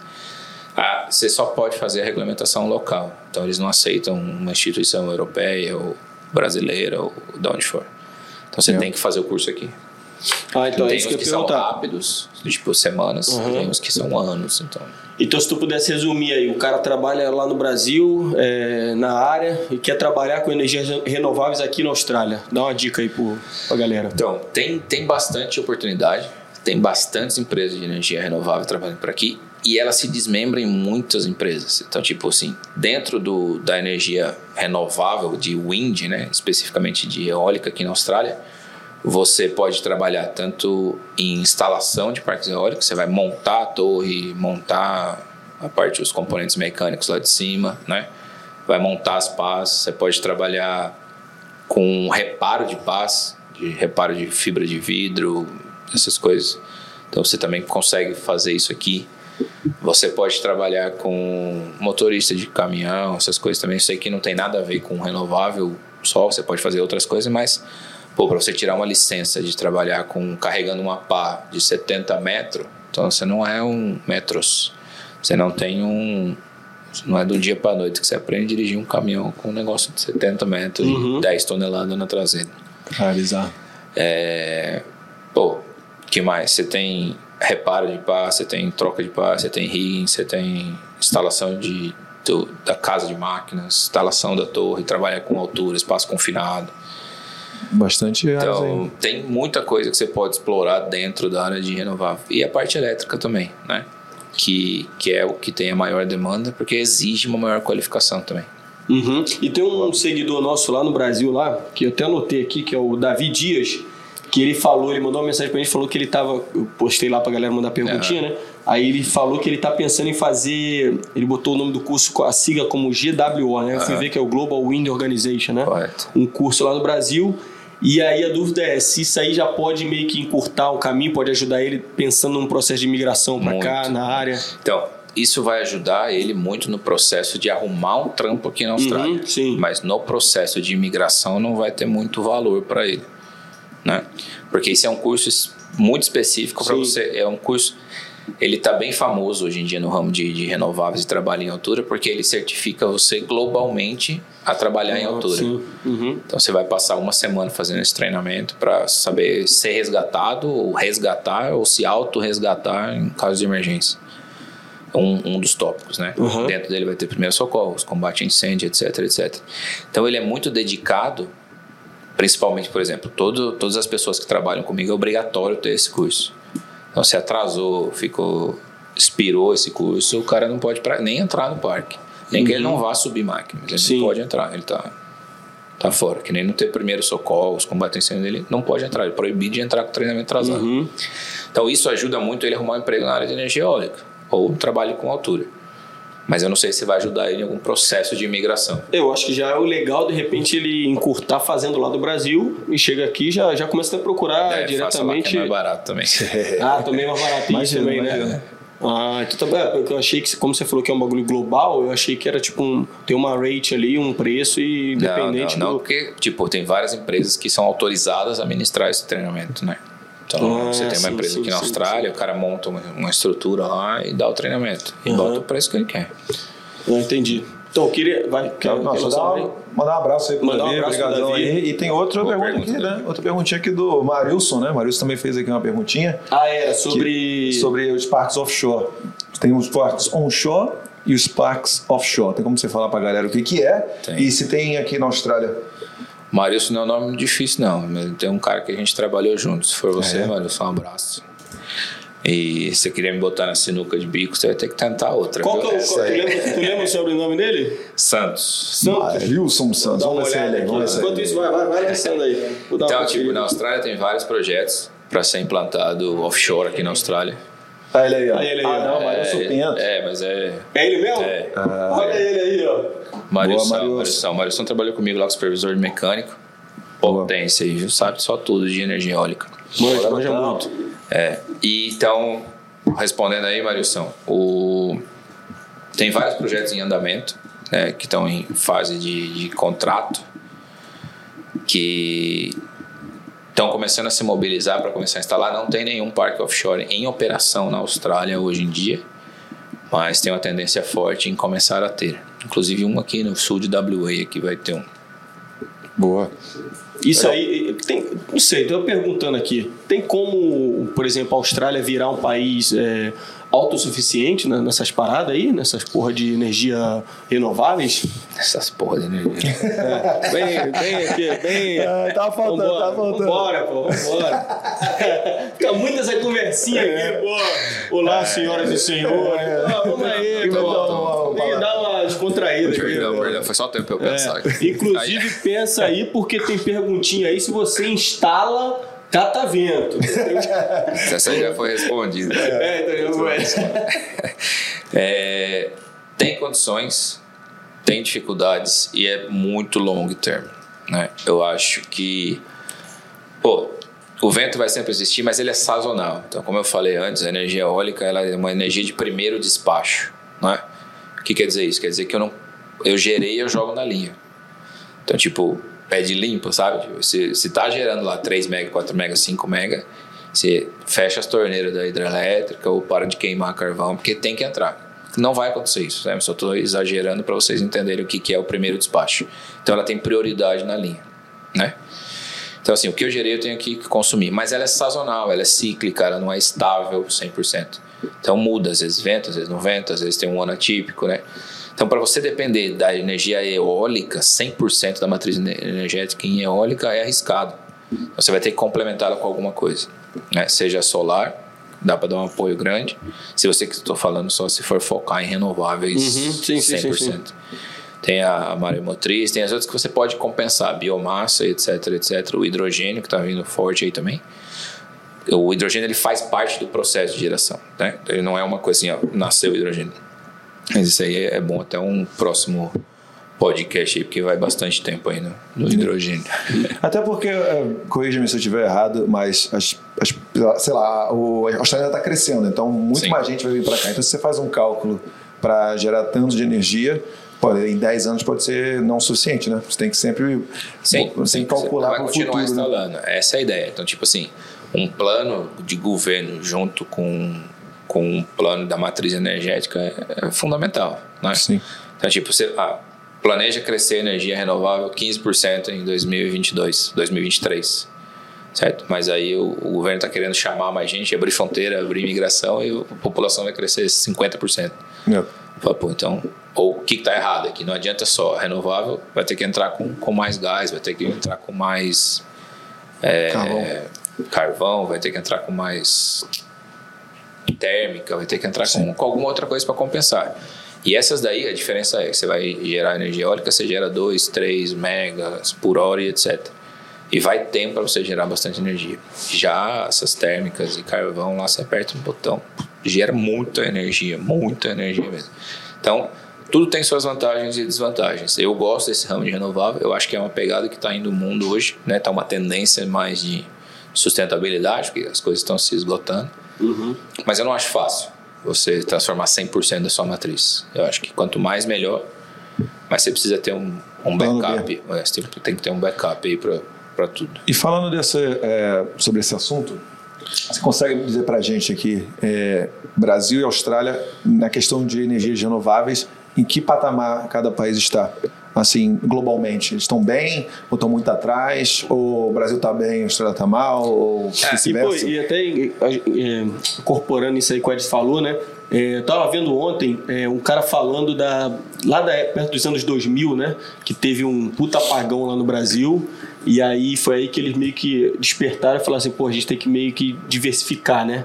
As energias aqui para evitar uma parada dessa de novo, né? E aí hoje em dia, tem, eu ouvi um tempo atrás, acho que era o ex-ministro da, da, da Fazenda, né? Falando lá no Brasil de um possível parque lá no, no Nordeste do Brasil, que, porra, transformaria o Brasil numa superpotência, assim, né? Em que caminho, assim, você acha que a Austrália tá hoje em dia? O Brasil acho que tá já até mais, porra, ter muito mais gente, tá numa situação mais assim, mais, tempo, né? mais tempo, Eu acho que exatamente. tudo aí é, é diferente, cara. É complicado você falar assim, ah, a Austrália tá bem porque ela tem 1 giga. Ou Indonésia tá mal porque tem 500 mega. Porra, mas depende de quanto você tem de população lá, entendeu? O que você está alimentando, como é que é a estabilidade da sua rede, quanto que é o seu projeto de expansão e etc, etc. Aí, se você comparar números absolutos, dizendo assim, onde tem mais turbina instalada? China. Né? Onde tem segundo? Está lá na Europa, Alemanha, né? Estados Unidos, Europa e Estados Unidos, não é dentro do. Por favor, não matei a geografia. E o Brasil tá, tá comendo pelas beiradas, tá ali, tá ali entre os top 10, tá crescendo todo ano, expandindo todo ano, né? Agora, a forma como você cresce tem que prestar bastante atenção, né? Muitas empresas no Brasil cresceram muito rápido, mas também já quebraram muito rápido. Então, tipo, não adianta você crescer em dois anos e largar um monte de torre lá para os outros cuidar. Só é. que é muito endividamento, alguma coisa assim? É, não, é. não tinha demanda, Gestão, né? é tudo. Né? Porque assim, você já sai com o contrato assinado, você não vai fazer um parque eólico e depois falar assim, ó, quem quer comprar, né? Uhum. A energia. A energia já é vendida, entendeu? Uhum. Aí você vai decidir quem que vai fazer a gestão. Então você pode vender para um banco, você pode você mesmo fazer a gestão e pô, milhões de opções aí, o que, que você vai fazer com, com a grana? Queimar etapa, né? É, pô, e outra, eu fazer duas perguntas para você, te botar um pouquinho agora. no esporte, é. É, fala pra gente aí um país que você olha assim, caralho, esse país aí é exemplo. Isso aí é. Esse país é foda no, no ramo. E fala um país que fica ali de hipocrisia, de pintando de bonzinho, no final das contas. Vamos Você aí, vamos diz aí. Com, com, com instalação de, de parques eólicos. É, o... energias renováveis, ah, assim, tá. no. Não é o trato em, em tudo, né? Não, não, não. não. Quem, é um exemplo, quem é um exemplo de país a ser seguido e qual é o país que, tipo assim, fala que fala que tem, que tá, é, tá liga para o meio ambiente, está preocupado com o meio ambiente, mas na verdade não está muito. Não está muito. Cara, é complicado. Mas vamos lá. Eu acho que o Brasil cresceu bem sabe? O Brasil cresceu ordenadamente, com muitas empresas entraram, muitos players entraram, tipo, derretendo mesmo, montaram muito parque. Mas não achei que acompanhou a infraestrutura de, de, de rede, de distribuição. Teve parques eólicos que foram montados, que ficaram parados por um, dois anos, porque não tinha linhas de distribuição, não tinha rede de distribuição, não tinha nada. Então, eu gosto do Brasil, acho que o Brasil está no meio, não é que eu acho que podia melhorar, podia ser melhor, né? Um país que eu gosto muito, que eu achei que tivesse se estruturando muito bem, mas que me decepcionou com a política de gestão da matriz energética foi a Alemanha, que é de onde a empresa veio. Ela tinha uma meta de ter energia renovável 100% em 10, 15, 20 anos, né? Tanto é que elas fecharam todas as, as usinas nucleares, né? Que na época era perigosa, que não sei o que, não sei o que lá. Que também existem se você dá manutenção direitinho, nada é, é tão perigoso. Né? Quer dizer, tem o risco, mas se você controlado. E ela tirou toda a matriz dela de, de nuclear na Alemanha, dependendo e de gás também. E acabou que ela ficou muito dependente da Rússia. Da Rússia. E aí teve a guerra da Rússia na Ucrânia, a Alemanha entrou em colapso. A Alemanha ficou sem energia por um bom tempo, porque tipo eles estavam importando da Rússia anyway. Então eu não gostei, tipo, eu não gostei quem pensa que eu sou alguém para falar, como é que, tipo assim, mas na sua opinião, não foi legal. Uhum. Não foi legal, tipo, você, você, você, mesmo, você montar uma, uma política dessa de ah, você é só renovável, uhum. mas na hora que o bicho pega, a renovável não vai atender e botar a culpa na renovável. Sim. Não. Então, é chamar o cara para jogar contigo, falar que o cara é melhor, vai meter 10 gols, chega lá, o cara faz um contra ainda para ajudar. Então, uhum. tipo, não pode botar a culpa em quem chamou, né? A culpa é de quem tá lá jogando. Então, a Alemanha me decepcionou nesse caso, e é um país que eu gosto, né? Tudo mais. E um país que eu acho que, pô, tá indo bem exausto, tá crescendo demais e voando é a China, né? A gente tem que dar o braço a torcer, que os caras estão tão voando. Saíram em menos de 10 anos de, de nada para a maior potência de energia eólica do mundo. Exportando, exportando máquina para todo lado e montando máquina para todo lado. Mas é de relação à máquina ou utilização da energia? Uh, a máquina e Utilização também? É, caminham juntos, né? Então, tipo, você bota a máquina e, e, gera. Então, eles têm um fator de capacidade muito bom, ele gera, a máquina dele gera bastante também. Aproveita bastante o vento. Que é Sim. esse outro fator, né? Sim. Você pode ter uma máquina super foda, bonita, um design top, mas ela não, não entrega no, no, tipo os carros no, deles. no ponto de entrega. é. mas não entrega o que tem que entregar. O deles entrega. Entendi. A máquina tem uma vida útil curta, mas é muito barata. Entrega o que tem que entregar. Aí Quebrou, pegou fogo, ele bota outra. E ainda uhum. sai mais barato do que botar de uma outra pessoa. Entendi. Então, tipo, os caras vieram bem no agressivo. É, não, eu te né? perguntei por causa dessa questão lá do Brasil, que, porra, a gente sempre olha o pessoal malhando, A gente sempre bota É. o Brasil, porra, como questão ambiental. é, e aí você olha agora a situação da guerra lá, você vê que a, a hora que o, o circo apertou ali, mano, A Europa inteira teve que. a galera botou as asinhas de fora rapidinho. Exatamente. é. Bateu aqui, né? Afetou aqui na Austrália também, né? Assim que deu a guerra lá, a galera parou de, de mandar gás, mandar carvão, mandar tudo. O preço dos commodities aqui foi lá pra lua também. Então afetou o mundo inteiro. Só que, pô, aqui era dependente, mas não tanto, né? Tem aqui também. Então conseguiram sobreviver, mas a Europa deu um- uma boa balançada. Agora uma pergunta aqui de E outro, Burrão. desculpa, Ah, só fala, outro fala. país que, que me surpreendeu positivamente foi a Suécia também. Começou a crescer demais, demais e bem estruturado, com grandes projetos, projetos enormes, assim, 200, 300 marcas. Tá aí um país fora do radar, né? Agora uma pergunta aqui de burrão mesmo, assim. Tem, assim, uma limitação, porque, porra, eu vejo, porra, você, como você mesmo falou, né? Usina nuclear, porra, você gera bastante, assim, em pouco tempo. Tem a, a térmica, tem a de carvão e tal. Tem alguma limitação, assim, você não pode usar energia eólica, energia solar para certas coisas, tipo assim, que demandam muita energia? Não. Tá de boa. Dá para tem porque, alimentar mais o uma que vez, for. volta, volta no sistema. Lá no Brasil, o NS, aqui é o AEMO. Tipo, Dá para alimentar o que for. você tem que entregar uma energia boa na rede. Então, Potente, assim. É, é, boa, limpa. É? Sim. Tipo, pode ser um quilowatt ou um milhão, mas você tem que entregar ela decentemente. Né? Na, mesma, na mesma frequência, na mesma frequência da rede, na mesma tensão, na mesma. Você tem que mandar um negócio bonitinho para você.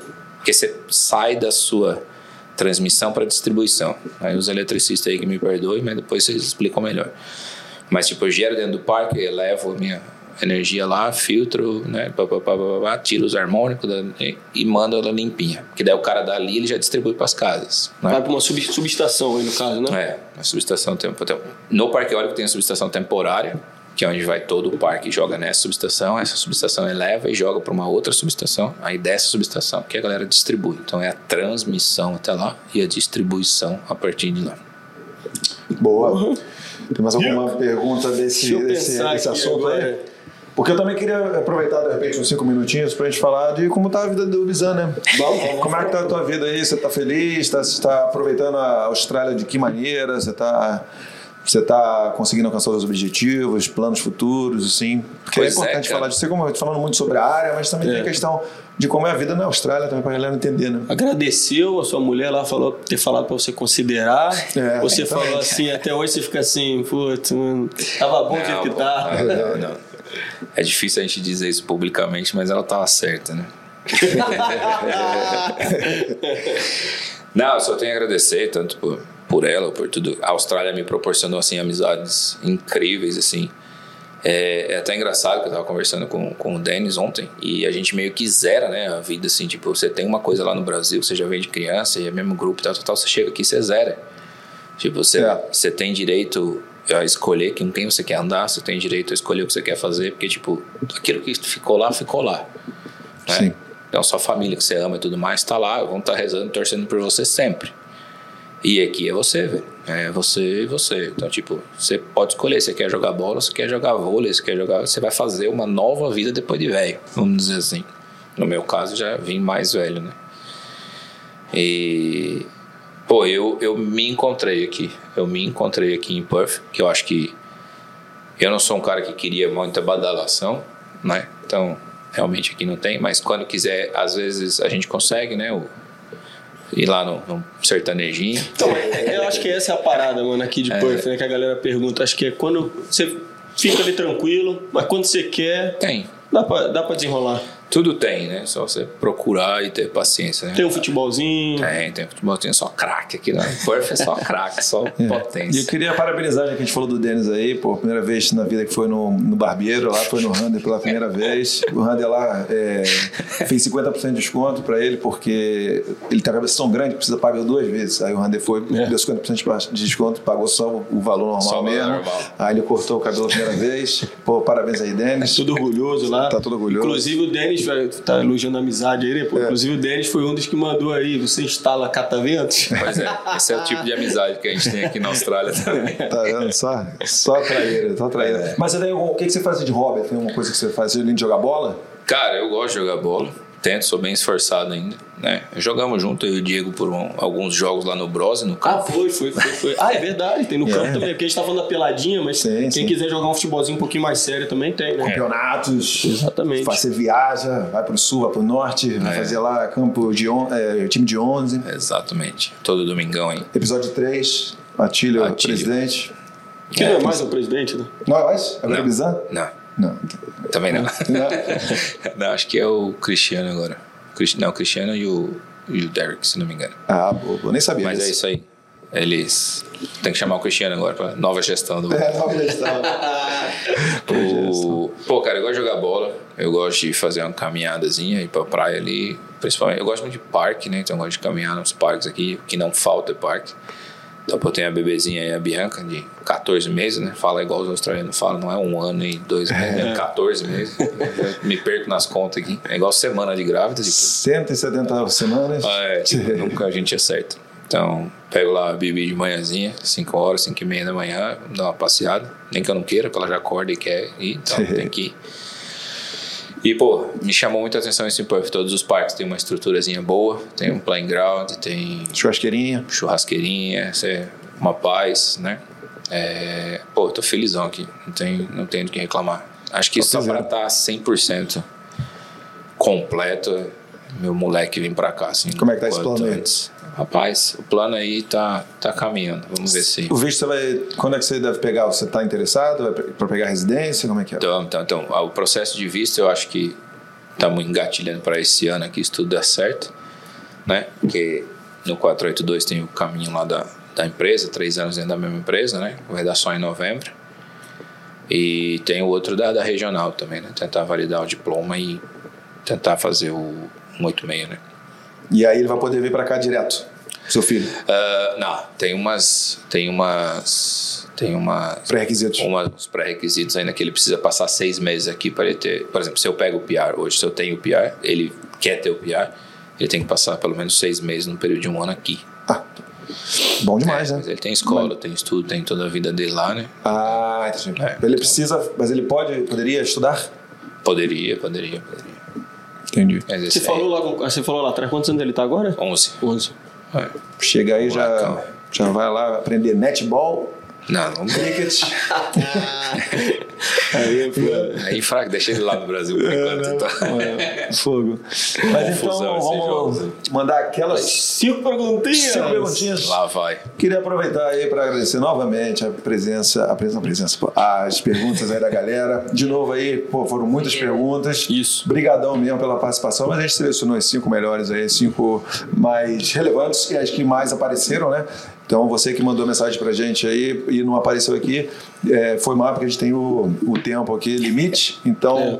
mas muito obrigado aí, beleza? galera? Mas manda lá, porque o que for possível a gente vai incorporar até aqui na, na própria pauta aqui. É. E também, galera, porra, eu fiz até um stories aí agradecendo essa semana a galera que participa, porque, porra, isso aí dá um, dá um puta gás pra gente, né? Porra, O pessoal que participa, falha. que dá ideia, sugestão e tudo mais. E também É. mostra um pouquinho, porque também é impossível também de manjar de tudo, né? Sim, Convenhamos, sim, sim. né? Então, às vezes a galera, a gente conta com a galera das, áreas que a gente recebe os convidados aqui pra fazer um podcast mais atrativo, né? Com Pois mais é. informação e tudo mais. Gostaria Mas nem tá- a gente manja de tudo, pô. É. Enquanto o Gabriel não está botando as perguntas aí, queria muito agradecer aqui. Estamos diretamente dos estúdios do West West One. One. Obrigado, West One, aí, pela parceira do canal e, e a Bravo Migration também. Vocês aí que estão é, precisando de intercâmbio, não, não escolheu ainda, ou a galera que está aqui em Perth ou aqui na Austrália e que já e que não está feliz né, com a agência de intercâmbio, entre em contato com a West One. E você que quer fazer seu plano é, de, de, para migrar aqui para a Austrália, contacte a Bravo Migration usando o cupom AQUI10. São 10% de desconto na consulta. Você vai lá, é, entra no website que a gente vai disponibilizar aqui embaixo na descrição do vídeo. Entra lá nesse link, bota o AQUI10, ganha o desconto, faz a consulta, vem para a Austrália o mais rápido possível, não? É isso. Pô, falou bonito, hein? Gostei. Palminha pra você mesmo? Vamos para mim mesmo. Palminha pra ele mesmo. Topzera. É isso, galera. galera. Bom, primeira pergunta, Gabriel. Ah, Gabrielzinho. Vai. Olha quem tá aí! G-I-L-M-A-R, Gilmar! O possível Acho que é, né? É possível a migração de engenheiros de outras áreas para energias renováveis? Quais seriam os critérios? Valeu, Gilmar, sempre conosco. Fala, Gilmar, beleza? Boa pergunta. É, Eu acho que sim, é possível, né? Porque hoje a gente não tem um curso específico aqui na Austrália, pelo menos de energia, engenheiro de energia renovável. Então, o meu caso, sou engenheiro mecânico e vim para trabalhar com energia renovável. Né? Então, você pode ser engenheiro eletricista e entrar na área de renovável, engenheiro civil também, tem espaço na área de renováveis. Pô, engenheiro de, de dados também, engenheiro de informática, o que precisar dá para você se adaptar aí na, no ramo de energia renovável dá uma, dá uma lida aí no, no que mais te agrada dentro dos processos de energia renovável, dá um Google aí e só vem, só vem dentro das das das nominations, dentro de todas as, as, as opções que tem aqui na Austrália, você consegue vir como engenheiro mecânico, você consegue vir como engenheiro eletricista, se você conseguir um cargo um pouco melhor de gerente, alguma coisa, você pode ter engenheiro, é, gerente de engenharia, por exemplo. Também tem essas, essas, essas possíveis opções aí. Boa. Perfeito, respondido. Vamos, vamos para a próxima perguntinha. Abraço, Gilmar. Sempre dando uma moral pra gente aí. Olha quem tá aí. Olha quem tá aí. Queria também pô, falar do Australianices aí, participou da nossa super live domingo passado, por muita informação que a gente deu lá pra, pra galera, né? Papo fera demais, aí, cara. galera Como eu, como eu tenho dito, né? Sim. Open bar de informação. Boa. Vida Fora do BR também, André e Jessica Hall. E Denis e Georgia, obrigado por participar com a gente semana passada. E vai ter muito mais nesse formato aí, galera. Fique ligado no nosso Instagram, que a gente vai pô, trazer pessoas aí da Austrália inteira. pra- E também, quem quiçá, do mundo inteiro aí. com todas as, exatamente. né, com todas as experiências, né, todas as informações aí que pode ajudar na sua vida. Migrando para um outro país. Inimigos do limite. Porque... então, a Australianice pergunta: quais foram as melhores cidades que você trabalhou? E em questão de vento, onde ficam os melhores? Boa, Denis e Jorge, obrigado aí pela pergunta. É, eu vou entender que sejam aqui na Austrália da cidade, certo? Que, Acho que seria globally. É, fala Globo ali, fala na Austrália. Vamos fazer esse rankingzinho Boa, aí. Então vamos lá. É, as melhores cidades que eu trabalhei no Brasil, teve uma cidade que eu gostava muito no sul do Brasil, chamada Osório e Tramandaí, que é da galera lá de mais perto de Porto Alegre, ali bem pertinho, uns 80, 90 quilômetros de Porto Alegre. Por- pois era, porque tinha uma proximidade da cidade, então você tinha uma estrutura, né? Você conseguia ir no supermercado, achar um hotelzinho bom, então foi, foi legal. Ventava muito ali mesmo, muito mesmo. Então, no sul do Olha, tá lá no sul do Brasil foi uma região que eu gostei de trabalhar.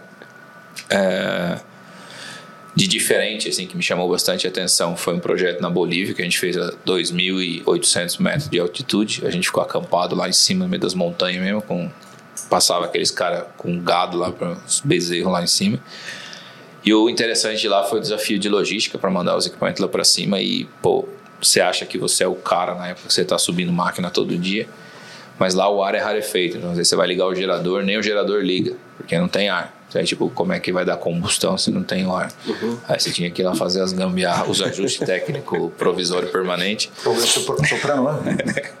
Era uma outra opção, mas eles tinham um sprayzinho lá. e, pô, você tava acostumado a subir máquina, aí você achava de boa, né? Tem 100 metros, cento e tantos metros, você sobe lá em duas, três, duas, três paradas, ou a gente vai direto, e aí você chega lá não tem ar. Chega no meio da torre, a torre era mais baixa, tipo 70 metros.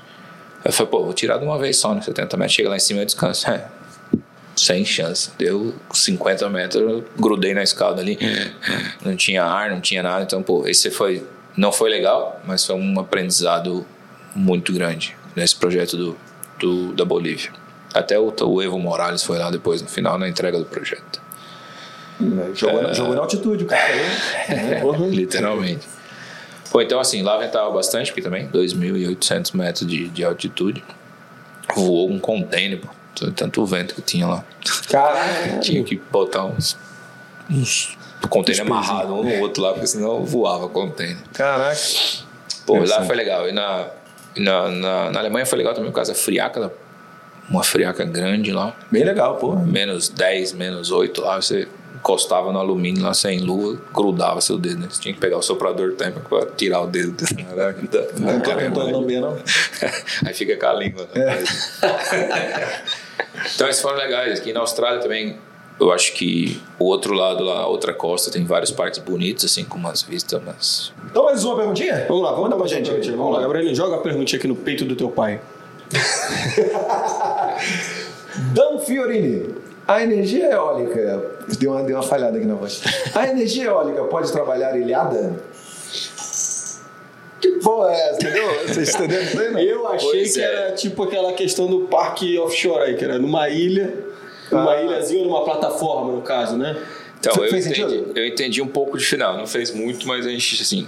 Não, eu, Existe eu essa a chance entre tá, eu certo e você certo, é, ó, não tem nem comparação, né? Mas aí a gente edita aí, né? Então, eu acho que é você produzir para você mesmo, entendeu? Tipo, você montar uma energia eólica e trabalhar sem você jogar naquelas linhas que eu te disse. Gostei, agora pergunta. É isso, agora, exatamente. Se for isso, sim. Exatamente. Se for isso, sim, é possível, mas talvez não nessa escala que eu trabalho hoje. Porque, né, tipo, uma máquina, só, só uma máquina que a gente instala hoje dá para duas mil residências de boa, assim, por mês, entendeu? Então, para você ter uma máquina dessa, a não ser que você seja, tem um consumo aí, você vai minerar Bitcoin aí, que é uma máquina para ti, talvez valha a pena. Mas é possível, é possível. Se eu tiver um, um backyard assim, grande pra caramba, e quiser comprar lá um. Como é que é o nome? Não vou falar catavento. Um, não, um Aí eu vou falar, aerogerador. é, aerogerador. Um aerogerador. Então, dá pra fazer isso aí? Dá, pô, tudo, Mas dá. não é viável, né? Não é. tudo depende qual que vai ser. Tipo assim, eu não posso nunca dizer não ou sim. Tipo, o consultor sempre fala depende, né? É, É, depende, depende qual é o seu objetivo que você quer ter lá, entendeu? Tudo depende. Por exemplo, em, em Hotness tem uma maquininha lá. É, você chega em é. Hotness tem uma lá. Uma só, né? É, uma só, que é a mesma fabricante da de Elman. E aquela ali gera pra ilha inteira? É. Só uma, porra, pica. Lembra dessa porra? Caralho, muito foda. Tô pensando agora aqui. Lembrou? Gera pra ilha Você tá andando de bicicleta lá em Rottnest Island, que é né, um lugar muito. E aquela um dos maquininha- lugares favoritos dos turistas aqui, né? E a maquininha lá é bem, bem, bem antiguinha mesmo. É mesmo? bem antiguinha. E aquela. Essa é do, do cara que perguntou dos Bolshui. É. É, 40, é bem, bem velhinha a máquina. 70 metros aquela pra lá. Não, aquela é pequenininha, aquela deve ter uns 25. 25 metros. Pô, que legal. E gera energia pra ilha inteira. É, tem pá hoje de um prédio aí de, de 22 andares. Cacete. Onde é que fica isso aí? É, todo lugar. Caraca. E as offshore, as offshore, aí você vai pra pá de cento e tantos metros, bipartida, você tem que levar a pá cortada no meio, senão você não consegue carregar. Caraca. Aí, porra, eu fico pensando na logística disso aí, mano. É, as que as onshore a gente tá chegando em quase 7 megas já por máquina, e as offshore tá com 14, uma máquina só. Tu chegou a ver a parada que eu, que eu comentei aqui lá do Nordeste do Brasil, que os cara, o projeto lá que já tá praticamente aí. Tava, né? Não sei agora, que mudou esse governo e tal. Mas tinha um lá de.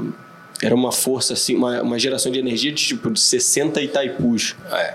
Então, na verdade, acho que é o Nordeste inteiro, né? Não é um projeto só. Eu acho que, tipo, você não faz um projeto desse tamanho numa tacada Ah, sim, sim, só. sim, é isso, isso. Na começa costa, a ali na costa, né? Aí você começa a fazer um, fase Isso, dois, isso, vai, isso, isso. aí tipo considera-se como um parque eólico só. Mas a Apple tem grandes players no Brasil lá que estão estão fazendo a diferença, estão fazendo bastante diferença. Né? Boa. Vamos para mais um aí, Gabriel? Quantas que tem ainda? Mais São duas. cinco, né? Duas. Licença, eu pegar um nerd aqui. Vamos lá, ó. Perguntinha do Lucas Lima. Quer saber de você, ó. O mercado de energia renovável na Austrália recebe bem os brasileiros? Você vê vagas disponíveis? Fala, Lucas, beleza? Esse aí também trabalhou comigo lá no É mesmo? Brasil. É, Boa. Teve gente boa também. Faz aniversário no mesmo dia que eu. Porra! E, pô, cara, recebe, né? Eu tô aqui, tô gostando de estar aqui. Não, não, não é fácil, né? A gente sente um pouquinho aí da, do choque cultural e da, de um pouco da. É, você tá invadindo a casa dos outros, certo? Resistência. É, você tá invadindo a casa dos outros para trabalhar aqui. E, e tem gente que entenda que você vem para tirar emprego dos outros e tirar o dinheiro deles, tem gente que, que entende que você vem para somar. Né? Então, você- Pedindo licença ou não? pedindo licença não. E outra, né? Parte do princípio que se foram me buscar lá, porque não tinha quem fizesse aqui, né? Então tem que dar uma valorizada no passe também. Exatamente, né? Porra. Valorizou o passe do pai, ó. viu? Mas você diz isso porque você vê Então. algum, algum racismo, alguma discriminação, alguma coisa assim, ó. Cara, nunca foi direto pra mim, entendeu? Nunca foi chegado, você isso, você aquilo, você aquele outro. Mas você sente uma um desdém quando você fala alguma coisa ou você pede alguma coisa. Né? Pô, mesmo com a galera, com essa variedade toda que você falou, de gente de todo mundo trabalhando. Ah, tem, tem, tem, tem. Acontece em todo lugar do mundo, não vai ser aqui que ia ser diferente, né? Mas é difícil, pô, você vê um brasileiro, você chega para tomar conta de uma região e um monte de gente trabalhando aqui e a galera fica meio com, com o pé atrás para te testar, entendeu? Pô, ele chega para botar, você, também, né? e, pra e, botar você em xeque. E nessa, nessa mesma questão que ele fez aí, você acha que a galera, pelo jeito não rola, né? De o pessoal olhar, pô, um profissional vindo do Brasil. É, ser respeitado por, por ter experiência lá, de campo lá e tal, isso não, não tem muita. Como, como eu acho, por exemplo, que rola pra caramba no setor de mineração, né? Uhum. A Austrália, o cara chega aqui, o pessoal fala, pô, vindo lá do Brasil, pô, o cara deve manjar e tal. É. Eu acho que assim, cara, tudo é questão de expectativa e realidade, né? Não tem os memezinhos né? uhum. que a gente vê, é expectativa e realidade. Você vem aqui, a galera já bota uma expectativa em cima de você, entendeu? E você tem que entregar o que eles estão esperando, ou o que foi contratado. Agora, se eles esperam mais do que que você veio para fazer, você também tem que deixar claro. Então você tem que alinhar as suas expectativas e as expectativas dos outros. Ó, eu vim para fazer isso. Então nisso aqui eu vou fazer assim, assim, assim, assim, assim, assado.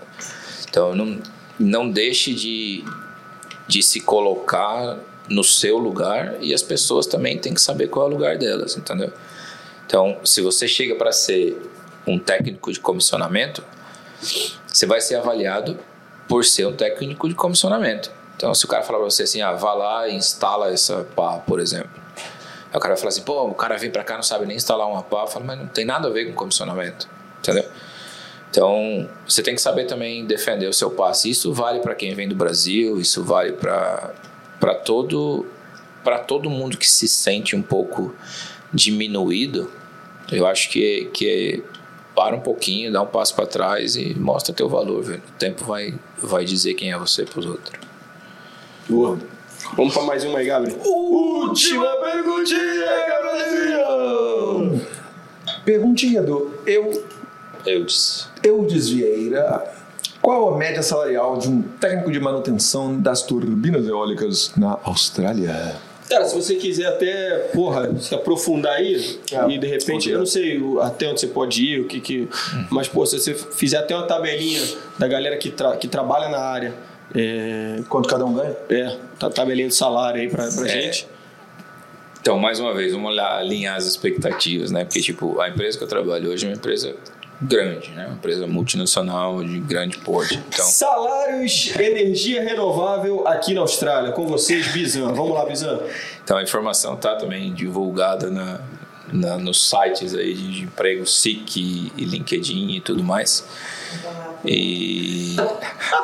Tomou um cone aqui do Gabriel agora de graça. Refaz, refaz, Gabriel. Refaz então. Refaz então. Olha lá, tá tranquilo aí. Bizan, então, ó, fala pra gente aí um pouquinho, aproveitando a, a pergunta do nosso querido. Como, como é, é o nome dele? Eudes. É, fala um pouquinho da, do, pra gente dos salários pra galera que trabalha com energias renováveis aqui na Austrália. Então, basicamente, a gente tem que voltar a alinhar as expectativas, né? Do, do que a gente está de, de função e tudo mais. Então, eu vou falar do, dos salários que a gente tem na média, que a gente vê, mas isso é uma informação pública, você pode pesquisar no site de, de busca de emprego, então Sim, não, é, não quer dizer que, que é o que eu pago, o que a empresa minha paga, não tem nada. Né? Disclaimer, bom disclaimer. disclaimer. Que eu pago. É. Galera já vai chover o inbox. é, então, assim, a média salarial depende da função, depende do, do que, que você vai fazer e do seu estilo de, de, de contrato. Né? Então você tem o contrato casual aqui na Austrália, que lá no Brasil está sendo implementado, não sei se já está em vigor, depois que eu saí de lá parei de acompanhar, que é os famosos. Tem uma pequena diferença, tá? O famoso freelancer, né? Que você só vai trabalhar, só vai receber o que você trabalhar, ponto final. Né? O freelancer tem uma empresa dele, mas contrato casual, você vai ser funcionário da empresa, mas vai receber sob demanda. Trabalhou sei lá, um mês num projeto, você vai receber aquele um mês com todos os direitos seus e tudo mais. Ficou em casa porque não tem projeto, não recebe. Outro tipo de contrato você vai ter o contrato é, retainer, né, o full time, que o pessoal chama aqui. Aí sim você vai ser funcionário da empresa, você vai trabalhar as horas que a gente vai mandar você pro. vai despachar você para um site ou para alguma coisa. E se você não tiver contrato, não tiver assignação naquele período, você vai continuar recebendo, porque você é funcionário da empresa, tipo como é no Brasil. Né? Você ficar em casa, você recebe o salário normalmente. A diferença é, tem uma diferença no, no, no salário do cara que fica em casa, do cara que faz treinamento e o cara que está trabalhando. Então, vamos dizer que o cara que está um técnico mecânico aí que vai ser na instalação de um parque eólico, ele vai receber lá entre 35 e 40 dólares a hora, né? Mas vai ter algumas horas extras em cima disso aí. Então a hora extra vai ser paga normalmente 150, né? 50% seria 1.5 no, no valor da hora. Então se o cara ganha 40, ele vai ganhar 60 na hora extra. Vai ter acomodação se for five, vai ter uma diáriazinha para ajudar ele também, né? Para comida, né? Alimentação, que ele vai estar tá fora de casa, né? Então e aí um técnico eletrotécnico, ele recebe um pouco mais, o range dele é um pouco mais alto, justamente por causa dessa dessa electrical license ou dessas certificações que ele precisa ter e etc. Então ele já sobe um pouco aí, já começa de 38 até uns 43, 45 no salário base, tá? Isso aí eu tô falando de contrato retainer, pessoa sendo funcionária da empresa com sick leave, com annual leave, com com com, com tudo. Né? No anual ele que eu 90 mil, assim, por exemplo. Uh, Poderia é, dizer. Chega a bater 90 mil. E aí você tem os contratos temporários, que por, por, uma, por uma política de boa vizinhança e um preço médio do mercado, você inclui aí até 20%.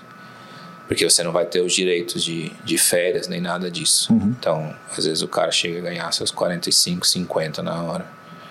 Entendi. Porque, porque ele está em casa. É o tiver... pênalti que a gente fala, né? Hã? É o pênalti que a gente é, fala para casual. É, como se fosse um casual. Exato. Isso tá. aí para os caras de campo, né? O pessoal que vai estar tá assignado. Mas essa é a média aí. Vai Bom. bater de 35 a 45 aí. Boa. Respondido. Aulas. É, então é isso aí. Esse aí foi o nosso episódio 70. Bruno Bizan, muito obrigado aí pela obrigado, presença. Então vamos utilizar aquele. Já estávamos nos namorando aqui há muito tempo. É. E aí finalmente saiu. Então tá bom. Esse, essa câmera aqui, ó. Tu também tava, era um trissalto aqui. tu também tava, vem com papinho agora não, né? Tá bom. É. Essa câmerazinha aqui, ó, dá os seus, as suas considerações finais aí, fala o que você quiser fazer, divulgar aí as redes sociais, o contato para quem quiser mandar uma mensagem, fala aí o que você quiser. Importante também você deixar aberto aí, porque muita gente depois manda mensagem pra gente, né? Pô, posso entrar em contato lá com, com o Bruno e tal, não sei o quê. Então, Pode. galera. Então, galera, assim, obrigado mais uma vez aí pelo convite, né? A gente já tinha tentado algumas oportunidades, mas não deu muito certo aí por causa das viagens e tudo mais. Agradeço, assim, já foi mais uma meta na minha vida cumprida em ser convidado para esse podcast aqui. já bom, tá one bom. more box.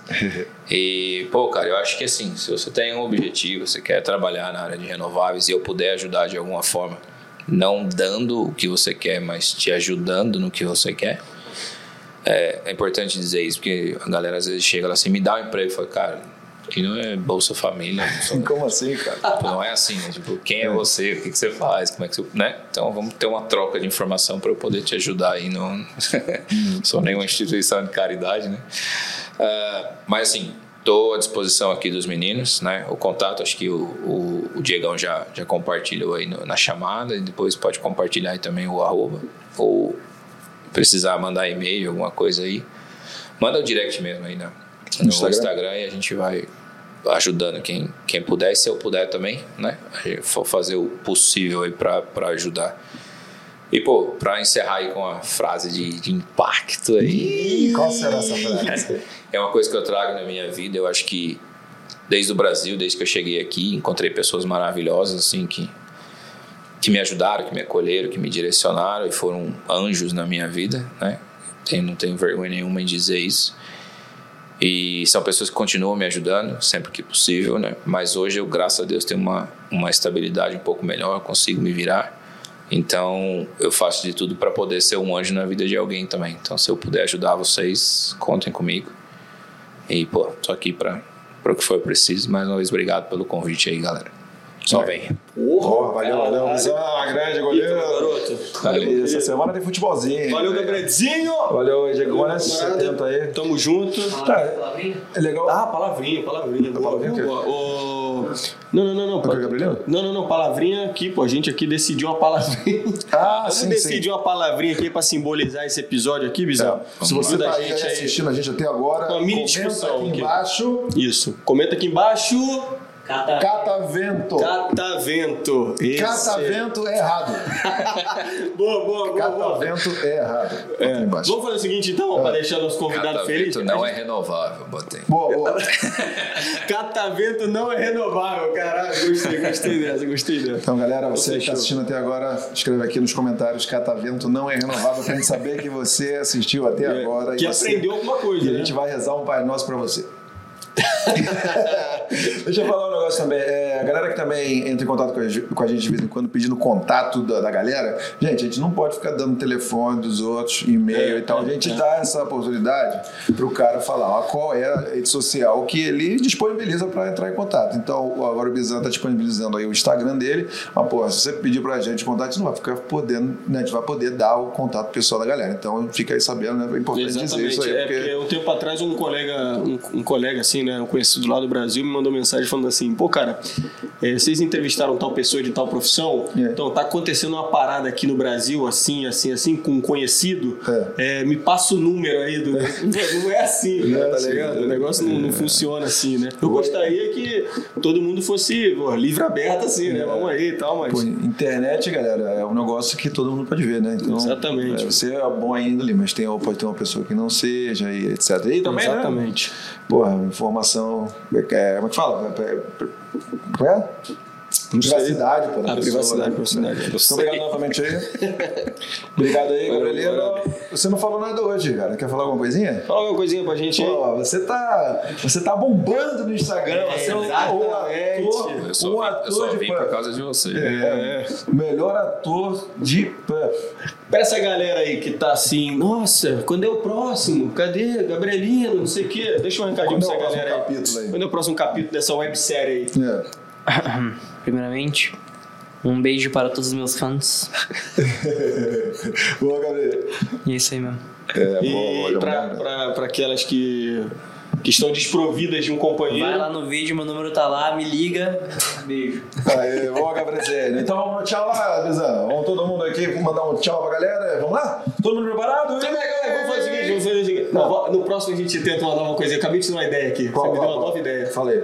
Da gente, quando, ao invés de falar tchau, a gente meter na, na hora que acabar a musiquinha, a gente mete a frase que a gente simbolizou pro episódio.